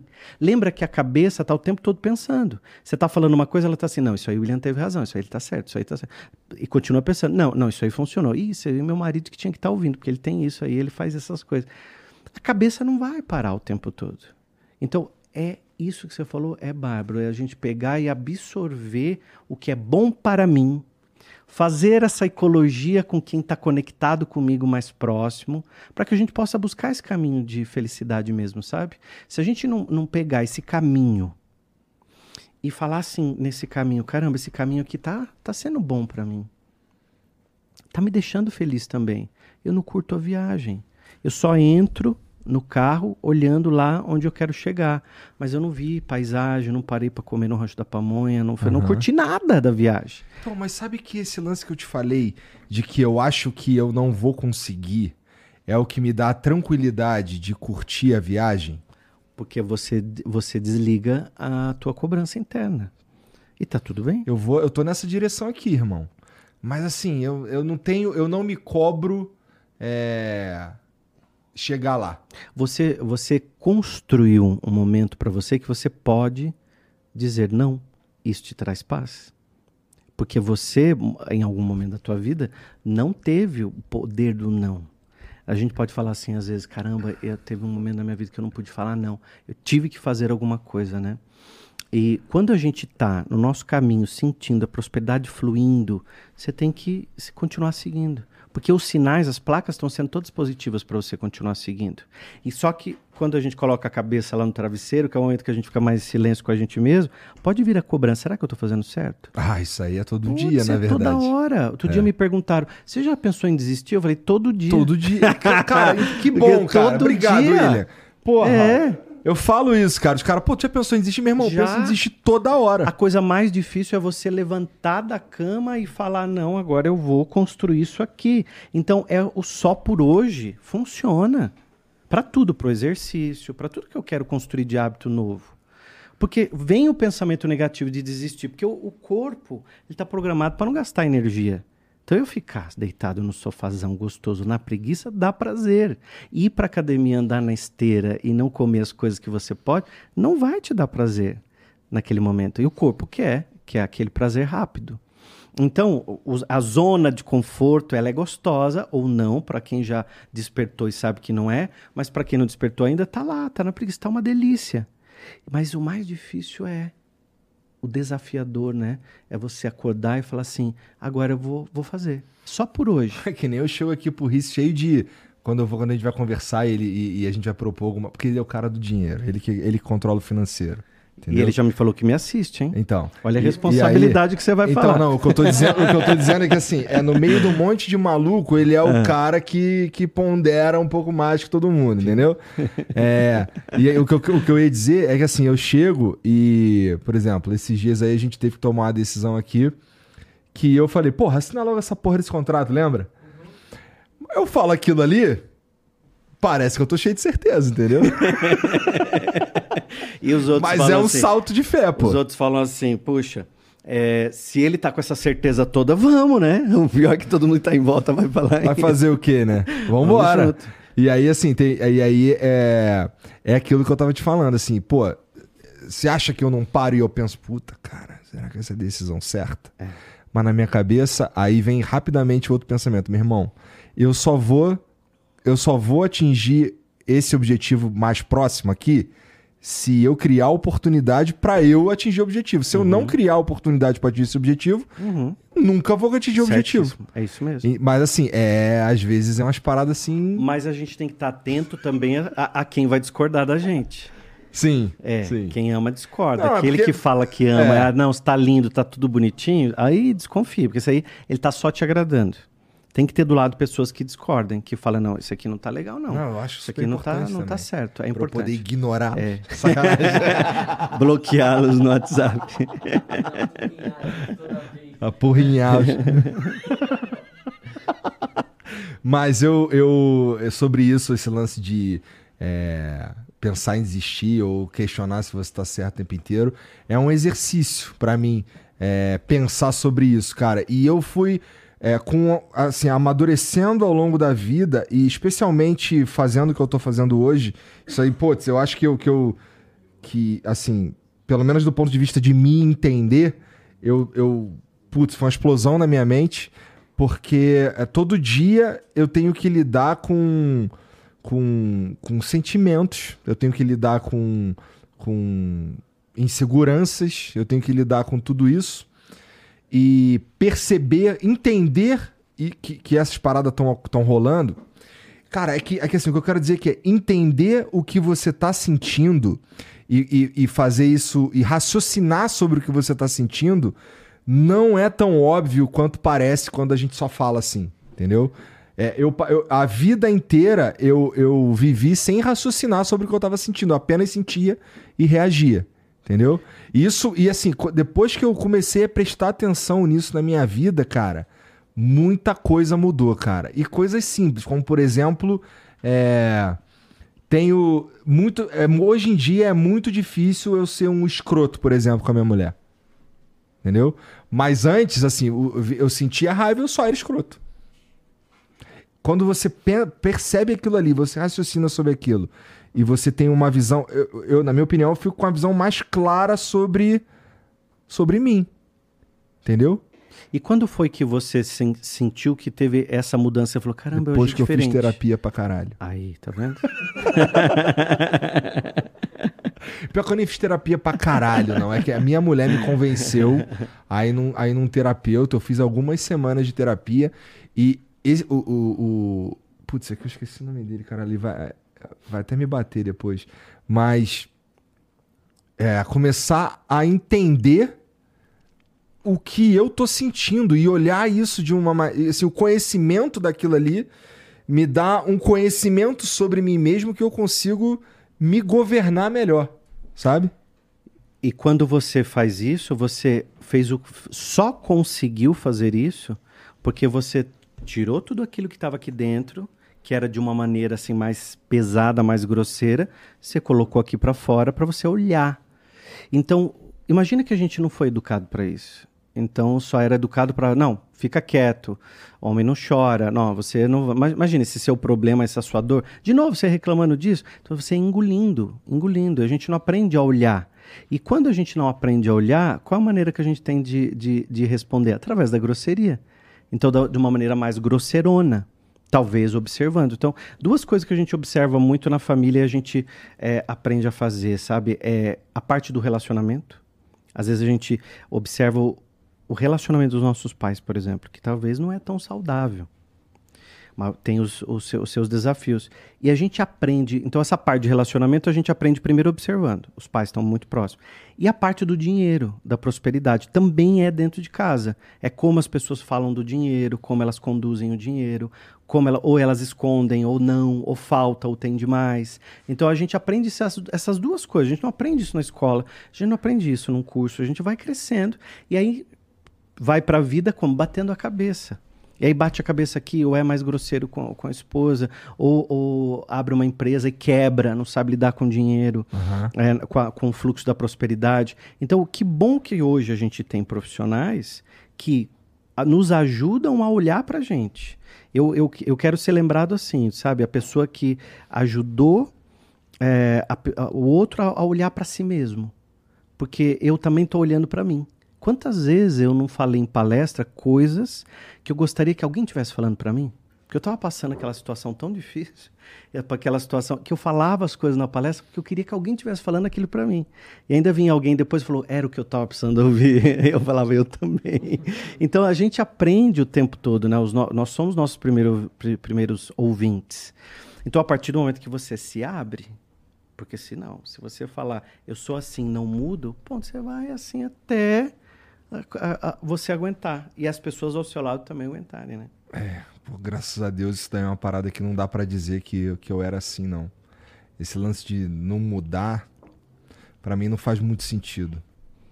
Eu acho que, porra, é. É justamente conversar com, com, com o diferente, a, a média é o que vai te levando, eu acho. Sabe? O lance de você sempre adiciona uma paradinha nova. Sempre aprende. Todo dia eu aprendo uma parada nova aqui. Não tem como eu desprezar isso. Né? E aí você tem dúvida que você senta no banco da escola? Banco do aluno? Eu gosto de tá acreditar tá nisso, cara. Claro. E tá tudo bem. Então, é, é, é olhar para si e falar assim: hoje eu aprendi uma coisa nova. Hoje eu aprendi isso aqui. Eu, eu, eu faço um exercício com a minha cabeça é, de prestar atenção em detalhes que antes eu não tinha visto. Então, quando eu olho pela janela, eu olho para um lugar que eu ainda não olhei do, da minha casa. Então, um canto que eu não olhei ainda. Porque a gente tem a tendência de olhar sempre para os mesmos lugares, para as mesmas coisas, ver as mesmas cores. Porque, de novo, o cérebro não quer ter trabalho, então eu acabo com uma tendência de fazer sempre o mesmo. E eu faço esse exercício. Olha que exercício simples para você fazer. Olha pela janela e, quando olhar, olha para um ângulo novo. Seja para um prédio que esteja à frente, seja para uma janela de um prédio que lá dentro tem uma televisão ligada. Você já viu uma coisa diferente. Você foi para uma camada além. Pessoas que falam assim: eu não leio, não gosto de ler. Lê uma página, lê um trecho, lê uma frase. Mas você, quem diz para você que você não gosta de ler? Né? Quem diz para você que você é desastrado? Quem diz para você que, que, que você não é bonito? Alguém te disse. Você comprou essa ideia. Então, às vezes, a, a criança está levando um copo, derruba, a mãe diz para a visita: não liga não, ela é desastrada. Aí você vê a pessoa adulta numa reunião, ela já vem com um copo, ó, cuidado que eu sou desastrada, hein? Ela comprou a ideia. E ela tá há 30 anos com aquela ideia que alguém disse para ela um dia quando ela era criança. Então a gente conhece pessoas assim. Se pergunte quem me disse isso, quem me disse essa verdade e treine a sua mente para ir além. Se a gente vai para academia para treinar musculatura, treine a sua mente para abrir novas estradas, novos caminhos o tempo todo. Tu já conseguiu se libertar de todas essas paradas aí ou tá de faltando... sentimentos é, negativos? De, desse lance dessas verdades absolutas? Não, ou... você está sempre você tá sempre achando novas. Obrigado por ser honesto. É, cara. É, eu sou honesto, porque eu, eu recentemente troquei de carro e eu, eu peguei uma crença em mim, porque eu voltei para casa assim, eu precisava mesmo desse carro? E eu disse assim para mim, por que eu tô pensando isso? Aí eu já começo a briga interna. E, não, mas por que eu comprei esse carro? Não, mas precisava ser esse carro? Mas podia ser um outro mais barato. Precisava ter gastado esse dinheiro com esse carro? Não, espera um pouquinho, mas ninguém que você conhece tem esse carro. Então, a, a, a essa briga é lá de trás. É lá da, da, do momento de escassez. Quando você olhava e falava, não posso ter um carro.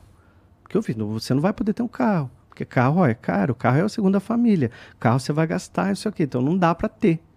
Como não dá para ter?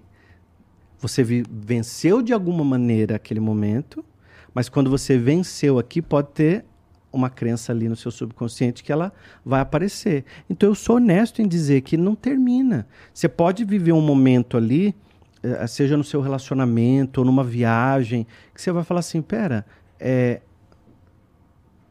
eu descobri uma crença aqui. Eu tinha um, uma crença que, eu, que eu, eu tinha muito medo de ficar doente e faltar de um compromisso, por exemplo, de vir aqui hoje. Uhum. Então eu falava, não, eu tenho que ir lá. Então, e se eu ficar doente? E aí eu fui começar a trabalhar isso, fui buscar lá atrás. Sabe, você começa a lembrar, tá tudo armazenado aí, começa a se fazer perguntas. Quem disse que eu vou ficar doente? Não, mas me disseram lá atrás. Caramba, ele é doente, né? Ele fica muito doente. Putz, comprei essa ideia. Tinha medo de assumir compromissos. Porque o medo de ficar doente para não, não estar naquele lugar. Então imagina, você tem que assumir um compromisso, você tem que dar uma palestra, você tem medo de ficar doente, você fica doente. Só de, de medo, só de insegurança, né? Só de vibrar naquilo. Então a gente olhar para dentro é eterno. É para sempre. E é o tempo inteiro, né? É, você vai ter. A, a gente está acostumado a fazer viagens para fora, mas a viagem mais difícil que a gente tem para fazer é para cá, dentro de você. É tão fácil falar dos outros, não é? A gente assiste televisão, você vai falando, ó, oh, aquele ali, olha aquele lá, você fala dos outros. É fácil falar do, do universo do outro que você vê de fora. Mas olhar para dentro e falar, caramba, eu sou assim, já fiz isso, e se eu tivesse no lugar dessa pessoa, acho que eu faria igual. Como que eu agiria naquele jeito ali? Tu já teve curiosidade de, por exemplo, tomar ayahuasca, cara? Hum, não. Você já? Cara, eu, eu tenho muito medo. Justamente do que falam para você, né? Não, não, o meu, meu medo é eu não sei se eu quero encontrar as paradas que os. É porque assim, geralmente o cara fala que, pô, tu tem uma viagem interna muito sinistra, muito, né? muito. Eu não sei se eu quero lidar com essa porra. E por que, que você tem que fazer então? Não tenho o que fazer, Então aí que pronto, tá. é. Eu não vou fazer, foda-se, entendeu? Mas alguém tá te colocando pressão. Não, não, é que, é que assim, eu já escutei essa história várias vezes e eu já, eu já Sim. refleti sobre isso. Pessoas que passam pelo processo, elas vêm com histórias maravilhosas, né? Eu Às também. vezes não são eu maravilhosas. sou como você, não, não, não, não quis fazer, não. É, É.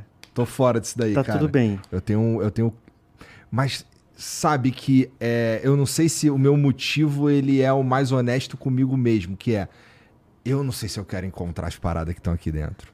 Acho que é só vou deixar quieto. Quem sabe no futuro, quando eu tiver mais velho, né?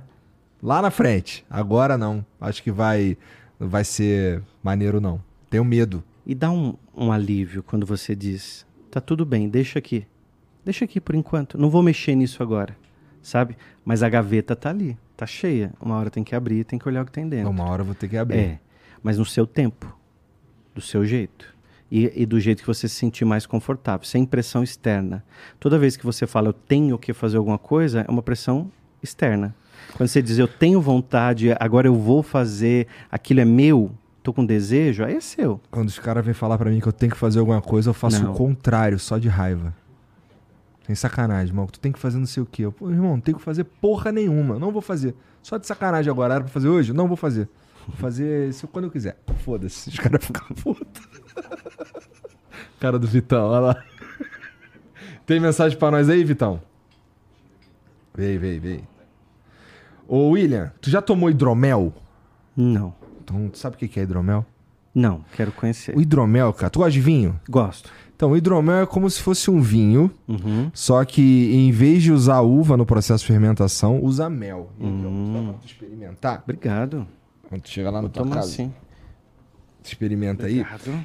Tem uma. eu- Por que, que eu- porque esse lance do, do usar o mel no processo de fermentação? Porque tem uma galera que acha que o, que o hidromel é um xarope de mel, que tu traca, taca cachaça dentro, taca vodka, taca gin, qualquer coisa, mas não. Ele é como se fosse um vinho de mel mesmo. E o Felipe Mid é um dos melhores do mundo, cara, nesse quesito aí. E não sou eu que tô falando, não, é o próprio mundo. Aqui, ó. Tem. Tá vendo essas medalhinhas que tem aqui, ó? Medalhinha de ouro. É, tem- teve um concurso internacional aí, os sete sabores participaram e seis ganharam medalha de ouro e um manteve a medalha de prata. Inclusive o de cacau, que participou pela primeira vez, já recebeu direto medalha de ouro. E você pode experimentar aí na tua casa, entrando em philipmid.com.br, tá bom? É, vo- você vai encontrar lá sete sabores. O tradicional, que deu origem a todas as outras receitas. Tem o Double Oak, que lembra um vinho seco, meu favorito. Tem o Oak Age, que é maturado com lascas de carvalho. Sabe quanto é que custa uma lasca de carvalho, William? Não. É Não coisa fina. ideia. Coisa fina. Carinha dele. Tô só esperando você falar. Tô te zoando. É, tem, tem também os da linha Fresh, que foram feitos pra você tomar bem geladão na beira da praia ou na, ou na beira da piscina, que é o de limão de abacaxi. Tem o Frutas Vermelhas, é um pouquinho mais doce, a galera aqui do estúdio gosta bastante. E o Dark Cacau, é, que é o sabor novo aí também, que inclusive já recebeu medalha de ouro. Você consegue encontrar tudo em philipmid.com.br, tem o QR Code aqui, o link aqui na descrição. É, e você pode usar o cupom FLOW10 para ganhar 10% de desconto. Significa que se você comprar 10 garrafas, uma sai de graça. E se você comprar 20, duas saem de graça. É inacreditável como a matemática funciona toda vez. é... Se você quer revender, você faz um cadastro rapidinho lá no site e a equipe deles entra em contato com vocês aí para resolver teu problema da melhor maneira possível, beleza? Lembrando que para comprar e para consumir bebida alcoólica você precisa ser maior de 18 anos, tá bom? William, pô, muito obrigado por vir aí, cara. Obrigado pela moral, obrigado pelos presentes do livro. Pô, tu vai deixar o nominho, não vai? Vou, vou Ah, autografar tá. com muito carinho Tem que o, deixar o o Quinta nominho. Essência e o Em Mim Basta. E eu que quero agradecer também a oportunidade da gente poder falar um pouco mais sobre a mente, sobre a alma, poder, sa- sabe, você mostrar um caminho, um pedacinho ali para a pessoa, falar assim, caramba, vai por aqui que dá certo, um pensamento diferente, ou- Aham. ou, muda aqui um, um Olha, caminho, outras caramba. possibilidades. Existem outros ângulos, né? É. Você mudou o ângulo um pouquinho, você já vê coisas diferentes. Então, muito obrigado pela oportunidade. Cara, como é que as pessoas te encontram na internet? Como é que elas compram teus livros? Como é que Olha. elas chegam no curso? O meu Instagram é o William Sanches Oficial. Ou então o Instagram eu mesmo mexo, respondo. É, e tem o meu site, williamsanches.com.br, que tem tudo. Aí tem os meus livros, tem os meus cursos, tem tudo lá. E tem o canal do YouTube, né? O YouTube é o William Sanches. Põe no YouTube aí William Sanches, você vai achar também o canal. Tá bom. então, ó, você que tá assistindo aí, você encontra tudo do William aqui na descrição, tá bom? Só chegar lá, tem todos os links, inclusive do site dele. E aproveita e segue a gente também. É, agora, uma coisa que você não pode deixar de fazer é dar o like nesse vídeo, muito importante, tá bom? Aí, se você quiser, você pode se inscrever também. E se quiser muito, você pode virar membro e a gente cria conteúdo para os membros aí, conteúdo exclusivo para os membros toda semana, tá bom? William, mais uma vez, obrigado pela muito moral, obrigado, obrigado pelo obrigado. teu tempo. e obrigado a todo mundo que assistiu. A gente se vê amanhã. Amanhã já? A gente se vê amanhã, tá bom? Um beijo, até lá. Tchau.